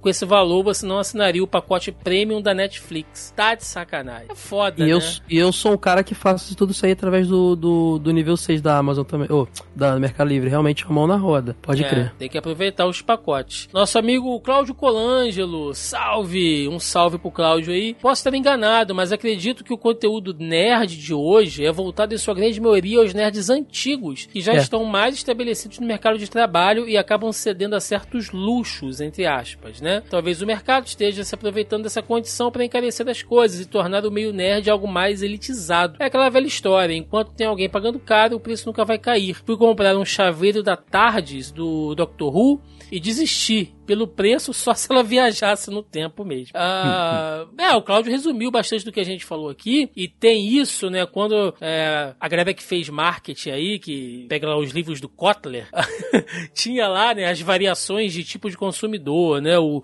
o influenciador, o decisor e tal. E sim, né, você que, que paga, você que trabalha e paga para ter aquilo ali, o mercado visa você. Mas também tem outras coisas, né, Cláudio? A gente citou aqui, por exemplo, sobre livros, né, gibis, para quem tem filho, quem quer dar de presente e tal. É, às vezes você também é influenciado, né? E aí você quer, precisa bancar alguém, comprar para alguém, criança principalmente, tal, tá, o jogo. Porra, tá, tá complicado, cara. Tá, tá complicadíssimo. O nosso amigo Cláudio Boaventura. Parei de ler quadrinhos, mas porque a Marvel ficava zoando cada vez mais com a vida do Aranha. Aquele One More Day foi a gota d'água.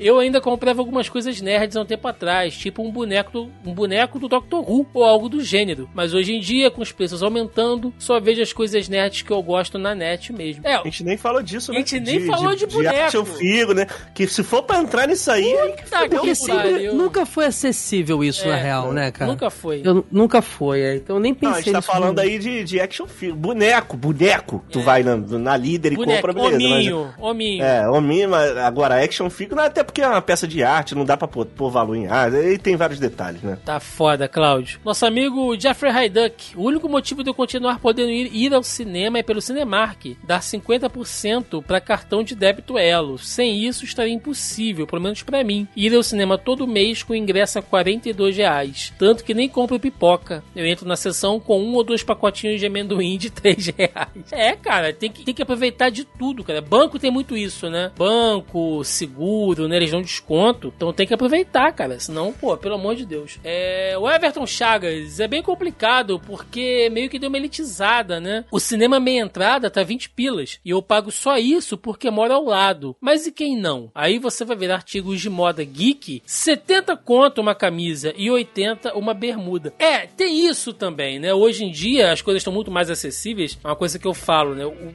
o legal desse boom de, de filme de super-herói, principalmente, é que hoje você entra numa Riachuelo numa CA da vida, e tem lá, né, departamento geek. Aí você vai, vai lá e, e, coisas que não tinha quando a gente era moleque, né? Mas em compensação, cara, se você for pegar coisa do hype, pô, camisa com estampa da Katsuki, 120 conto, pelo amor de Deus, gente. É só uma camisa, caralho. Não, não, não, não tem porquê, cara, ser isso tudo. É muito caro. O Caio, e agora eu que tô entrando nesse mundinho de, de meia, meia só na promoção, né, Caio? Meia estampada. Pô, meia, cara, meia é um negócio legal, mas cara, eu pagava 10 reais no kit com 4 meias, agora é 10 reais um. Não, uma, nem 10, mas é 20, 20 reais 15. uma meia.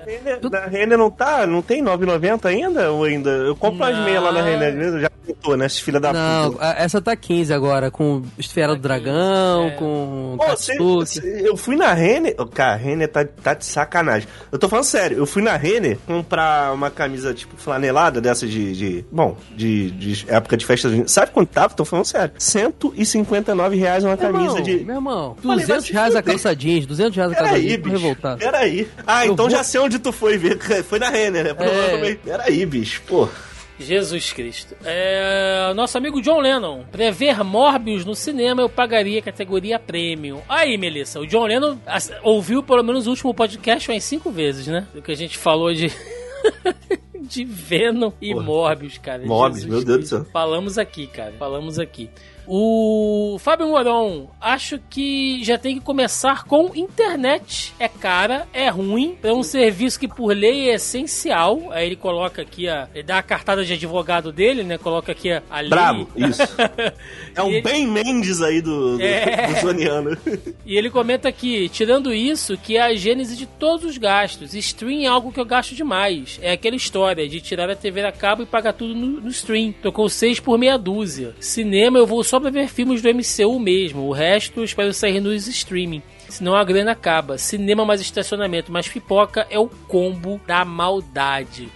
Não, o Fábio falou certo, né? A gente reclamou aqui de, de jogo, de stream e tal. Primeiro, você já paga a internet. Se não for boa, você, você já não tem acesso e não paga a muita barata. coisa. É, e não Pô, mas vou falar. Não vou fazer propaganda, não. Mas te, a, a, o Caio citou duas vezes aí uma internet que, cara, vou te falar. Aqui não tem. Tá muito, muito, muito boa, tá? Aqui não tem. O negócio tá. Tipo, não tem o que reclamar, Pô, cara. Se eu, Desde se eu que eu citei, botei. Se eu citei duas vezes, pode citar, cara. É, Oi é, Fibra. É. A Oi Fibra tá sacanagem, tá? Não tá interessa sacanagem, ser boa tá se não atende de todos os bairros do, pa- do, É, do, é, do- claro, do é estado. é verdade. não Eu, tem. eu, eu, inclusive, Então não é boa. refidelizei aqui pro pacote de 500 mega e tô Eu tô pagando... nesse também. Tô nesse. Tô eu pagando Só tem um 199. Além desse, ela tem outro defeito, que é eu, eu comprei, assinei ela pelo meu CPF, ela fica me ligando pra assinar pelo CNPJ também. Eu já falei que não. e ela não tira o número de lá, eu não sei qual é Não, problema nunca disso. tira, nunca tira. É revoltante. O Pedro Henrique tá falando aqui, olha, que ele assina Netflix, Disney, Crunchyroll, Amazon Prime e HBO, na ordem dos que mais vejo. Considerando que paguei por mais de 20 anos Sky, acho um preço aceitável. Quando cancelei a Sky, pagava 200 e pouco mensalmente. É, é isso que a gente falou, você pagava tipo 200 e pouco na Sky, aí tava lá, TV Aparecida, né, aquele, aquele canal que que só tinha é, leilão de joia E tinha um canal da tapete. Sky, você lembra? Que tinha um canal da própria É, Sky. cara. Ah, porra, pelo amor de Deus. O Davi, ele faz uma série de comentários aqui, olha. Ele fala aqui, ó, vamos lá, ser nerd é ter que lidar com custos. E não é uma coisa de hoje. Eu mesmo colecionei HQs da, da Abril de R$ 2,50. Parei quando lançaram a famosa série Premium de R$ 9,90. Eu também, Davi. Eu parei nessa- fase. Ainda lembro do editor dizer que aquilo era para colecionador, como quem diz, quem quiser vai pagar o preço que tiver. Isso é maior sacanagem, cara. É que nem quando rolou aquela E3 que a, a Microsoft estava anunciando lá o Xbox, não tinha retrocompatibilidade. Aí falou, ah, usa o 360. Pô, cara, isso é uma Foi mandado maldade. embora esse arrombado, né? Ainda bem É, que trouxeram aí o saca. Phil Spencer. Isso é pro colecionador, mas tem opção porque não é colecionador, não. Então, tipo assim, estamos escolhendo só essa fatia de pessoas que estão excluídas. Isso aí, isso que é minha revolta. Foi pior desse do que você todo. pontuou aí, porque ele fala, é, o lance era que o console ia ter que estar conectado na internet o tempo todo. Era internet, era é verdade. Não ia poder emprestar jogo, tipo, o jogo que você botasse ali no teu Xbox ele ia ficar gravado que era seu. se- Tanto que a Sony fez até aquela propaganda, né? Você lembra na época? Que ele fala assim: como é que você faz pra trocar de jogo no PlayStation? É, o cara, deu dando- na mão do outro, assim. da mão é. no outro. Então, tipo assim, a Xbox É mereceu verdade. se fuder pra caralho nessa última geração e tomar. Ainda bem que nessa tá melhorando. E o nosso querido Davi, olha, ele fala aqui, cara, e, e- é importante a gente citou isso aqui também, né? Que ele fala aqui sobre filmes e séries, né? Fui da galera da TV aberta por muito tempo, só fui comprar DVD na Liberdade ou nas feiras do bairro, depois de muitos anos. Mas como moro em Coab, doei tudo e fiquei só com material baixado mesmo. Eu sei que é errado, assumo os riscos. A Netflix reduziu muito questão de pirataria, mas a Amazon, Disney, Paramount, Apple e até a Globoplay a deixaram mais forte do que nunca. É, é foda, né, cara? Como é, como é que você vai dizer pro cara, né, que ele não pode consumir cultura por causa de, de, de pirataria? Isso não existe. Não, foi o que eu falei, faz. Isso é criminoso, quiser. isso é Eu criminoso. não. Isso não eu não existe. condeno. Isso não existe. Isso é Você- sou criminoso, cara. Isso é criminoso. Afast... é- Nossa, isso é muito, isso é muito assustador, sabe? E daria até. Isso fica pra outro podcast se um dia você quiser fazer, Thiago. Um podcast só, só sobre pirataria, eu tenho muita coisa a falar. Mas, ó, não se enganem, tá? As empresas. Já fizemos. Nós ah, já que legal, fizemos. que legal. Fala, Deixa aí linkado em algum lugar, porque as empresas elas se beneficiam disso também, tá? Sim, Não, fizemos. isso Nós tá- fizemos, isso tá eu, no- Thiago e um advogado. Olha aí. É. Então, tá aí. É isso aí. Davi, tá certíssimo, cara. Continua consumindo seu conteúdo sem Eu quero ver o. Thiago fazer esse episódio com o delegado da Polícia Federal. Aí eu quero ver ele fazer. Advogado, tudo bem. Delegado da Cunha. Delegado da Cunha. Vou chamar o delegado da Cunha. O delegado da Cunha. E chamar o Gabriel japonês da Monteiro. federal. Puta que É, pariu. Blipa, blipa, blipa. Tá dando merda esses caras. blipa. É, Davi, é, é brabo, cara, mas continua aí seguindo.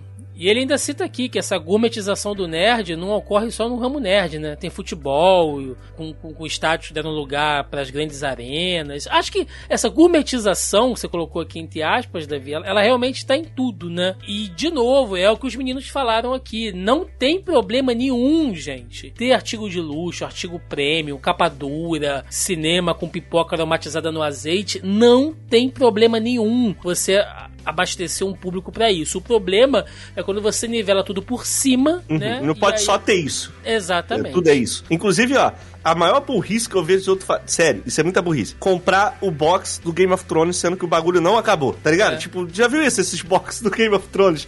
Que tem os primeiros cinco livros, aí o velho vai lançar os outros dois depois? Tu vai ter que comprar outro box, Vai, porra. vai, é foda. Caralho. Nosso não amigo... só nivelar por cima, né? O problema também é quando você compra uma parada que você tem condições de comprar, mas você esquece que outras pessoas não têm. Então você não pode condenar o outro se você tem condições de comprar aquilo, entendeu? Mas- Não seja um pau no cu elitista. Esse é o Ah, eu problema sou contra, geral. É, eu sou contra, porque eu acho que as empresas e os jogos e não sei o que, se você tem dinheiro pra você pagar 300 reais no lançamento, bom pra você. Mas você saiba, empresa, como né? o Thiago falou, mas você saiba, como o Thiago falou, que tem gente que vive de um auxí- um auxílio de 300 reais. É tudo que a pessoa tem, aquela família inteira vai ter naquele mês, são os 300 reais pra sobreviver, se conseguirem sobreviver. Então, assim, tem que levar em conta todos, todos os cenários. É, ah, mas tá uma na- pessoa que só tem 300 reais não vai querer jogar.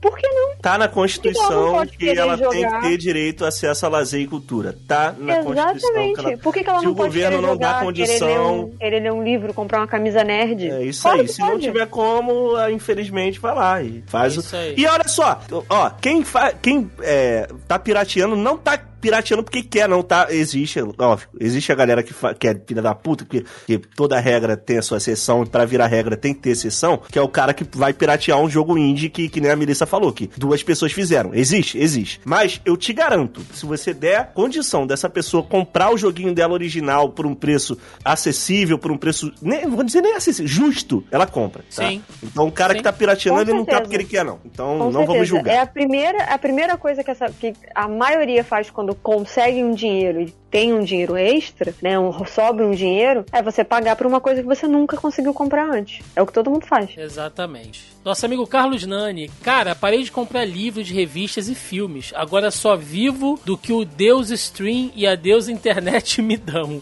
Se tiver, tem. Se não, não morro por causa disso. Além de aprender a esperar. Quando sair, eu vejo. Não dá mais não. E botou aqui o cifrãozinho. É, cara. é- tá- tá- a- às vezes é isso também, né? Você tem que esperar um tempinho pra sair as coisas também. Acho que não tem jeito. É, o nosso Werner Marotti. Nosso querido Werner tá falando aqui. Em relação ao conteúdo de TV, estou pra cancelar a TV a cabo e ficar só com streaming. Ah, a minha TV a cabo, por ser bem antiga e ser pacote completo, paga uns 300 e pouco. E o que me prendia ela era a ESPN, por causa da NFL. Mas desde que o Star Plus chegou, né? ah, e todos os jogos ao vivo da ESPN também passa por lá. Enfim, ele vai fazer essa troca. Sobre jogos, sim, está complicado, porque a taxa de conversão no Steam dos grandes jogos, da maioria das publishers, está na faixa dos 5 reais. Só os indies é que ainda usam por volta de 2 e 3 reais. Ele fala aqui sobre cinema, né? Que realmente está complicado. Que ele pagou 40 conto para ver Top Gun no IMAX. Ele falou que realmente, né, deu uma diferença por ser uma tela grande e tal, mas que ele acha caro e que qualquer coisa sobre merchandise também é caro. Então tá aí, cara. Mesmo o Werner, que é um cara que tem, né, uma situação para consumir um pouco melhor, né, tem um poder aquisitivo maior, tá achando caro e tem coisa que não vale a pena, cara. Um pacote de TV a cabo 300 conto hoje em dia não faz sentido, não faz sentido.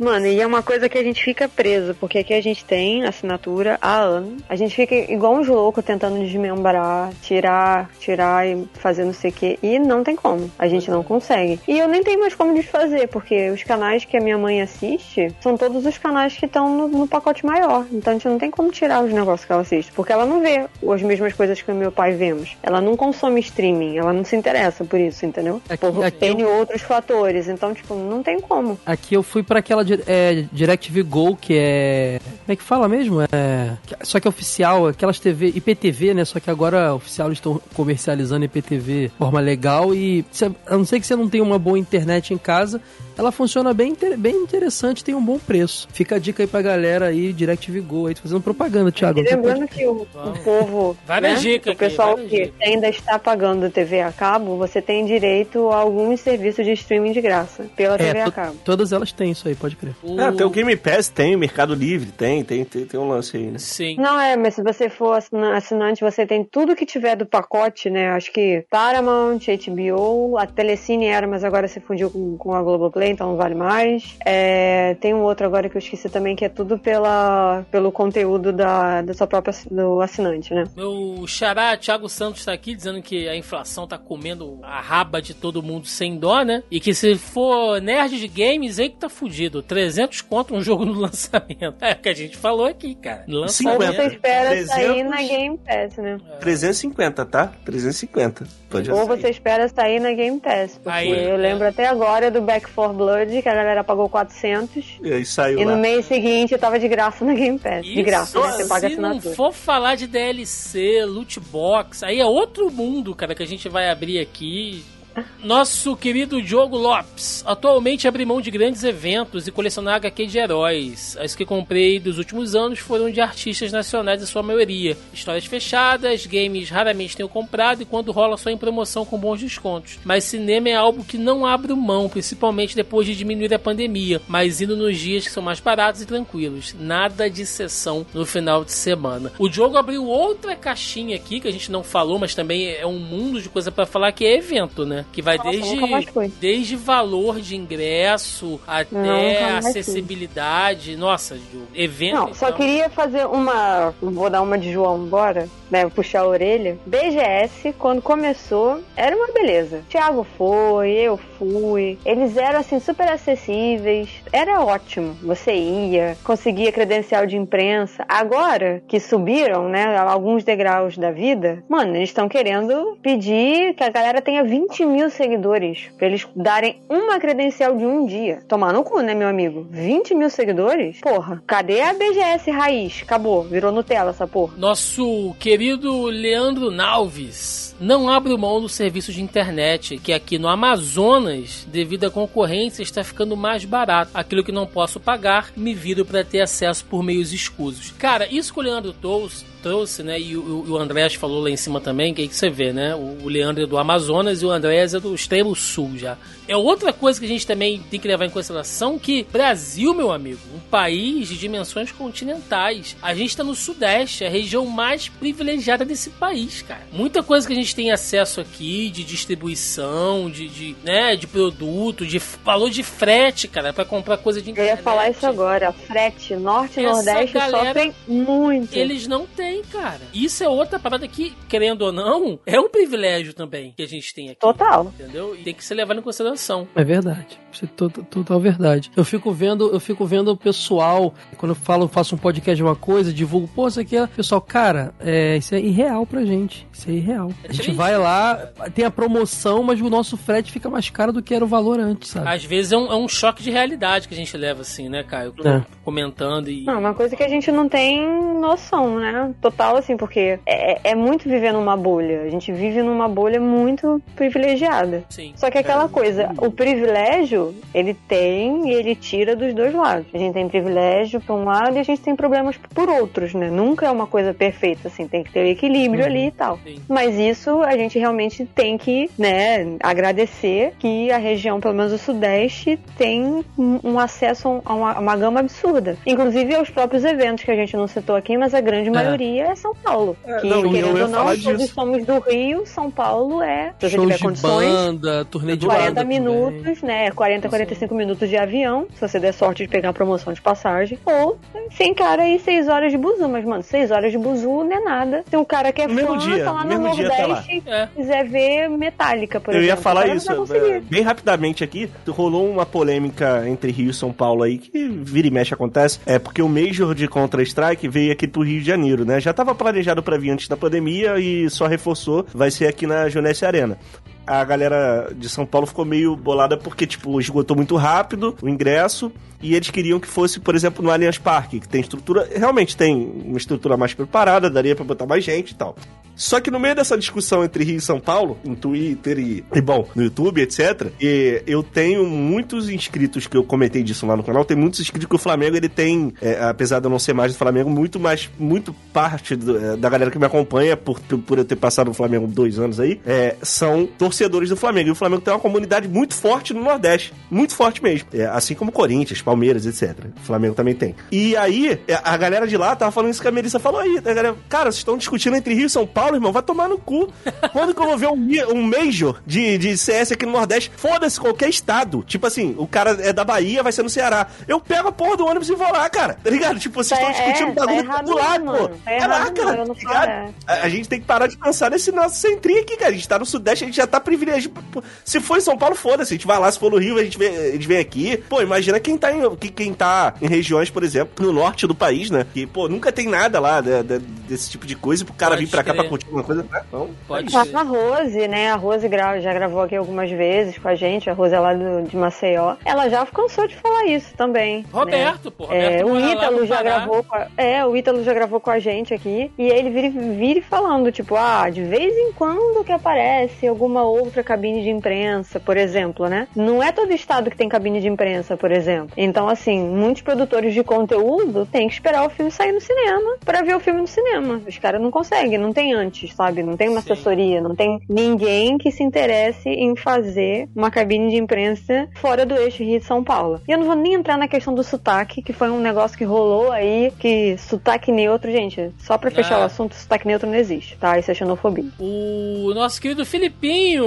Caio Hansen. Felipe Barroso tá aqui, olha. Eu sou o típico nerd otário. Eu concordo, Felipe. Tenho quatro streamings, mas no domingo à noite zapiei a TV e acabei assistindo o Duro de Matar. Cara, às vezes eu- chego e minha mãe tá em casa assim, ela. Ah, perdi a novela hoje. Eu falo, mãe, pelo amor de Deus, tem Globoplay aí, a gente paga essa merda. Playzada. Volta e assiste esta merda, tá, tá pago. Não existe mais isso de perdi, não, cara. Volta Pô, mas é lá. gostoso, é, eu acho que tem, é gostoso, né? Você, tipo. Ah, você não lembra, um Thiago? Tipo, a hora do Game of Thrones. isso, né? A domingão, a hora do Game. Não era gostoso? Tu assistir na hora ali o Game of Thrones? Era, ah, mano. Tem não, isso, né? sim, mas, pô, mas tá Não vai pago. deixar de ver, né? Não vai deixar de ver, mas tipo assim. Tá pago. E aí, Inclusive, deixa eu deixar um abraço aqui. Felipe, saudade de você, cara. Forte abraço aí pra você. isso aí. E pra fechar, nosso querido Hugo Carlos. Quanto custa ser nerd hoje em dia? Custa ter paciência, já que em geral ser nerd hoje em dia significa odiar tudo que desgostar e eu não tenho mais idade nem paciência pra isso.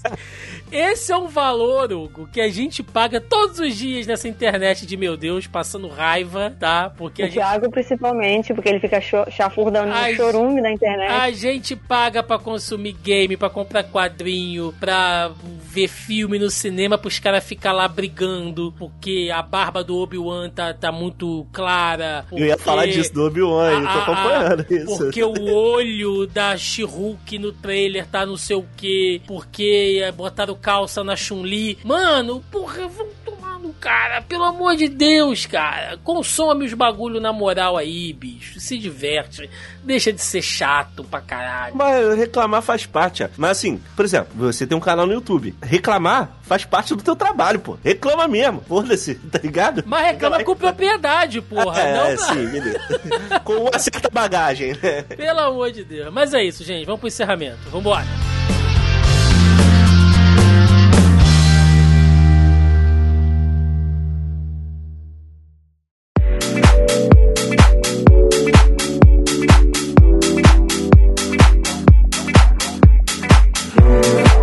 Chegamos ao final de mais um Zoneando Podcast, onde falamos aqui dos, dos percalços, né, das, das tristezas, do custo de ser nerd hoje em dia. né? Acho que a gente conseguiu falar Demonstramos muito descontentamento. Exatamente. Mais do que eu previ. Pensei que fosse um programa mais rápido, mas a gente acabou entrando numa sessão de desabafo. Nunca é, nunca é. Teve, teve briefing de negócios aqui no meio que vocês não ouviram, mas teve, foi, foi, o negócio foi doido. Segredos Você revelados. precisa fazer uma curadoria melhor dos seus convidados. Se você fica falando isso, quer fazer coisa rápida, a gente nunca consegue. Não, porque mas o tá papo certo. sempre rende. Tá certo. É, E você não pode falar nada não, porque quando é só nós dois, a gente também fala pra caralho. E É. também nunca sai curto. É, mas depois eu passo a foice, não tem problema. Mas é isso, gente. Vamos chegando aqui ao final de mais um programa. Espero que vocês tenham gostado. Foi aquele momento pra recadinho, jabás aí, o que vocês tiverem. Melissa Andrade. Tamo aí. Eu quero agradecer a corrente de energias positivas que vocês me mandaram no último podcast, porque eu consegui um emprego. Ê, Estamos Aí sim.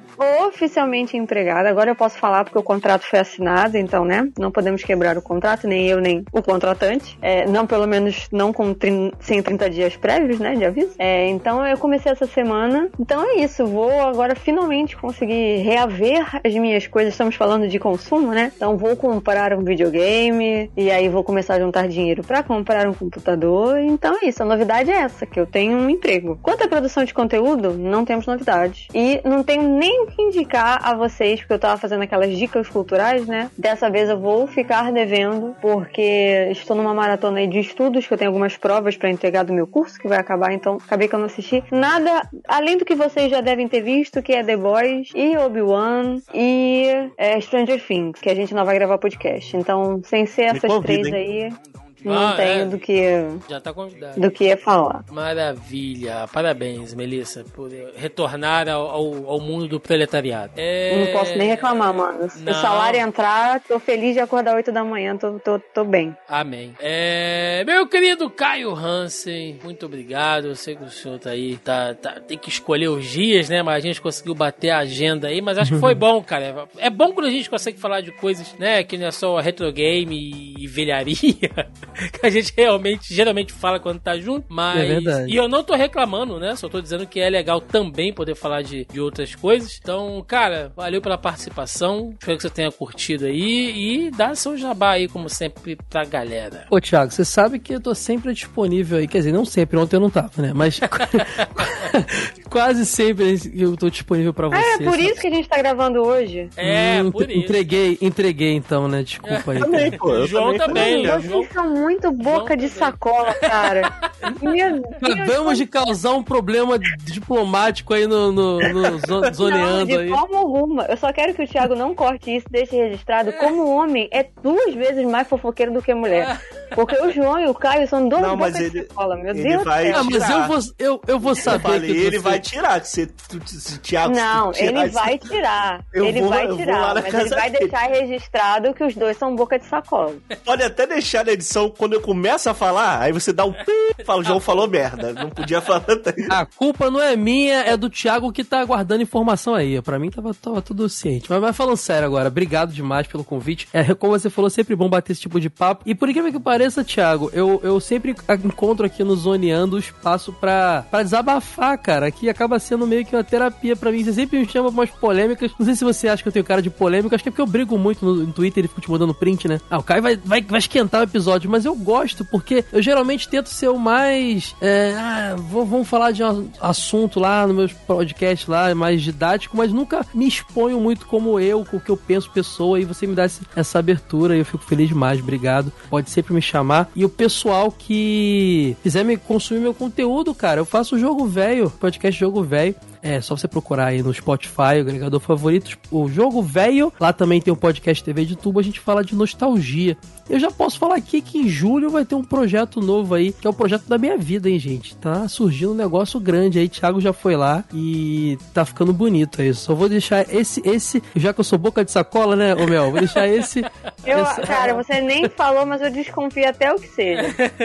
Olha aí. Vou Olha- deixar então esse esse esse esse petiscozinho aí pra vocês aí. Ficar, se é que alguém vai ficar na vontade, né? Mas em julho vem coisa Vai. boa aí. Assim que sair, você retorna aqui pra, pra ofi- oficializar. Aí você, Bem abre, mesmo. aí você abre a sacola, tá? Aí, mas última coisa, obrigado por chamar junto com o João, que é um cara que eu troquei pouca ideia até hoje, mas gosto muito, João. Pô, É muito tamo bom junto. trocar ideia contigo. Temos que fazer umas Já coisas juntas aí, que não cara. pode chamar os boca de sacola junto pro próximo Não, podcast. junta, junta, botar gente. ele separado. Não, junta que só, só vai dar mais trabalho na edição, mas as fofocas vai ficar boa. Vai.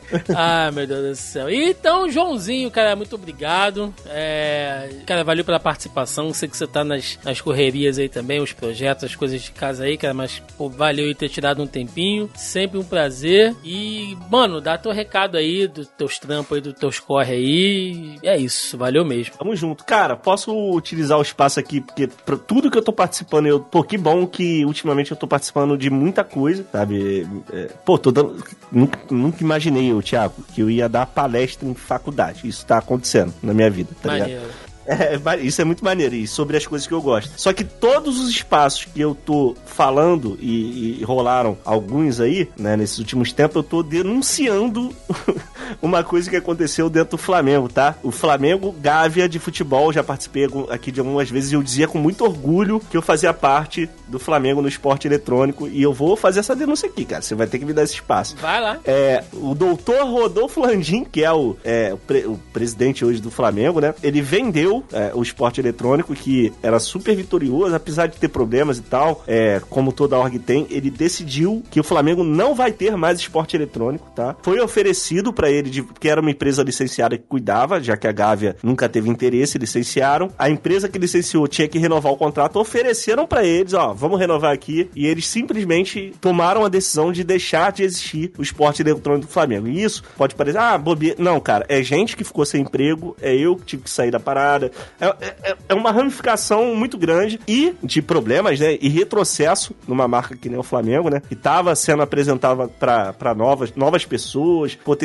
potencialização de internacionalização da marca, né? Quando o Flamengo foi pro Mundial de League of Legends, pessoas do mundo todo ouviram falar de Flamengo, sabe? Que, pô, futebol a gente acha é, é, é o esporte maior da Terra? É. Mas só que aqui no Brasil ele é muito mais popular do que o resto do mundo, né? Não é o mundo inteiro que sabe o que é Flamengo. E através do League of Legends, diversas pessoas conheceram o Flamengo no mundo e a diretoria do Flamengo resolveu acabar com o projeto e vender a vaga para um time de Free Fire que tem todo o mérito, tá? Que nem eu tava falando aqui antes. Era um garoto humilde, o El ali, que tem uma organização chamada Los Grandes. E eles compraram, compraram a vaga, de toda a operação do Flamengo. E agora, a partir do ano que vem, não vai existir mais Flamengo e, e a Los Grandes assume é, é, todas as vagas ali. E parabéns para Los Grandes, mas estou extremamente decepcionado com essa visão retrógrada do, do, do, da diretoria do Flamengo aí que acabou com o projeto. Dito isso, não tô mais no Flamengo, agora toco meus projetos aí. Eu tenho um canal no YouTube chamado Boletim Esportes Brasil, onde eu falo de esporte eletrônico. É, e eu tô apresentando um podcast que eu fui convidado para apresentar da Esportes Rio, que é uma marca aí, uma empresa que fomenta esporte eletrônico aqui no Rio de Janeiro, chama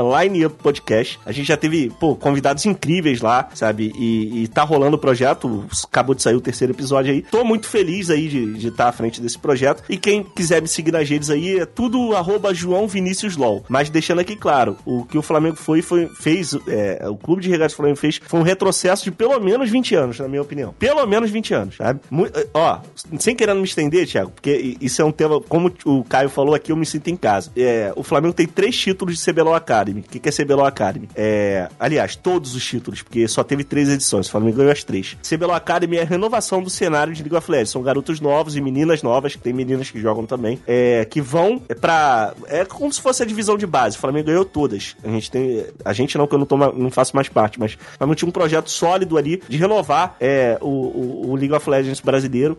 E a gente ganhou as três edições, sabe? Então o projeto tava dando certo, tava tudo dando certo, tava tudo legal. E eu assisti a última edição que a gente ganhou, que a gente foi campeão, tô falando sério. Eu fico até emocionado de falar. Com meu avô, tem 90 anos de idade e é flamenguista. Ele, ele sabe que eu trabalho com isso, porque ele tem um tabletzinho lá, ele acompanha no Facebook e tal, as coisas que eu posto. E ele sentou comigo pra assistir o Flamengo ser campeão numa modalidade que ele nem sabia o que que era, mas ele tava super interessado porque era Flamengo e porque ele sabia que era meu trabalho. E eu tinha, cara, a vontade de levar o meu avô um dia lá em São Paulo para ver o jogo ao vivo, que a Riot, eu, como eu sou parceiro da Riot, a gente tem esse acesso. Eu posso levar, é, eu posso ir lá ver e tal, dependendo da circunstância. Eu queria levar meu avô para ver, tá? É, lá em São Paulo, pra, pra gente ver um jogo do Flamengo no esporte e eu não vou ter mais essa oportunidade, porque dentro do clube de regatas do Flamengo tem gente que tem essa mentalidade aí, super retrógrada. Então, flamenguistas que escutam aqui o Zonando Podcast, é, esse é o recado, tá? O Flamengo simplesmente givou, abriu mão do esporte eletrônico e provavelmente não vai voltar mais. Então, extremamente chateado. Não querendo quebrar o clima aqui do programa, que foi super bacana, mas eu queria fazer esse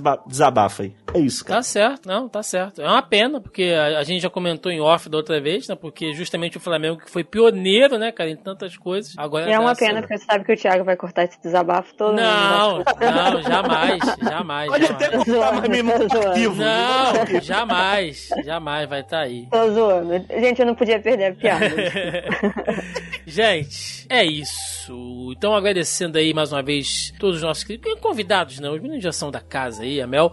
E lembrando, mais uma vez, recadinhos de sempre. Se você ainda não faz parte do nosso grupelho no Zoneando Podcast, está marcando bobeira. O link está na postagem aí, logo abaixo ao player. Clica lá que você já vai ser direcionado ao nosso grupelho. Ou entra aí no, no Facebook, né? Procure aí por Zoneando Podcast que vocês nos encontram também. É isso, gente. Acompanhe também a gente nas outras redes sociais aí. Estamos lá no YouTube toda semana nas nossas lives das quintas-feiras com um resumão de notícias nerds aí da semana, sempre indo também de, de, de, de 8 a 80, assim, muito rápido. né? Com diversos temas lá que a gente comenta, tem os vídeos de reação, enfim. Tem muita ideia bacana agora que finalmente eu consegui resolver as questões do meu computador e dei um jeitinho na internet. Teremos aí novos projetos chegando, então aguarde aí, tem muita coisa bacana para dar um up aí nas nossas outras redes, né? Estamos também nas outras redes sociais, Facebook, Instagram, Twitter e também lá no TikTok. É isso, gente. Ficamos por aqui. Até a semana que vem. Um abraço e até mais. Valeu! Tchau, tchau.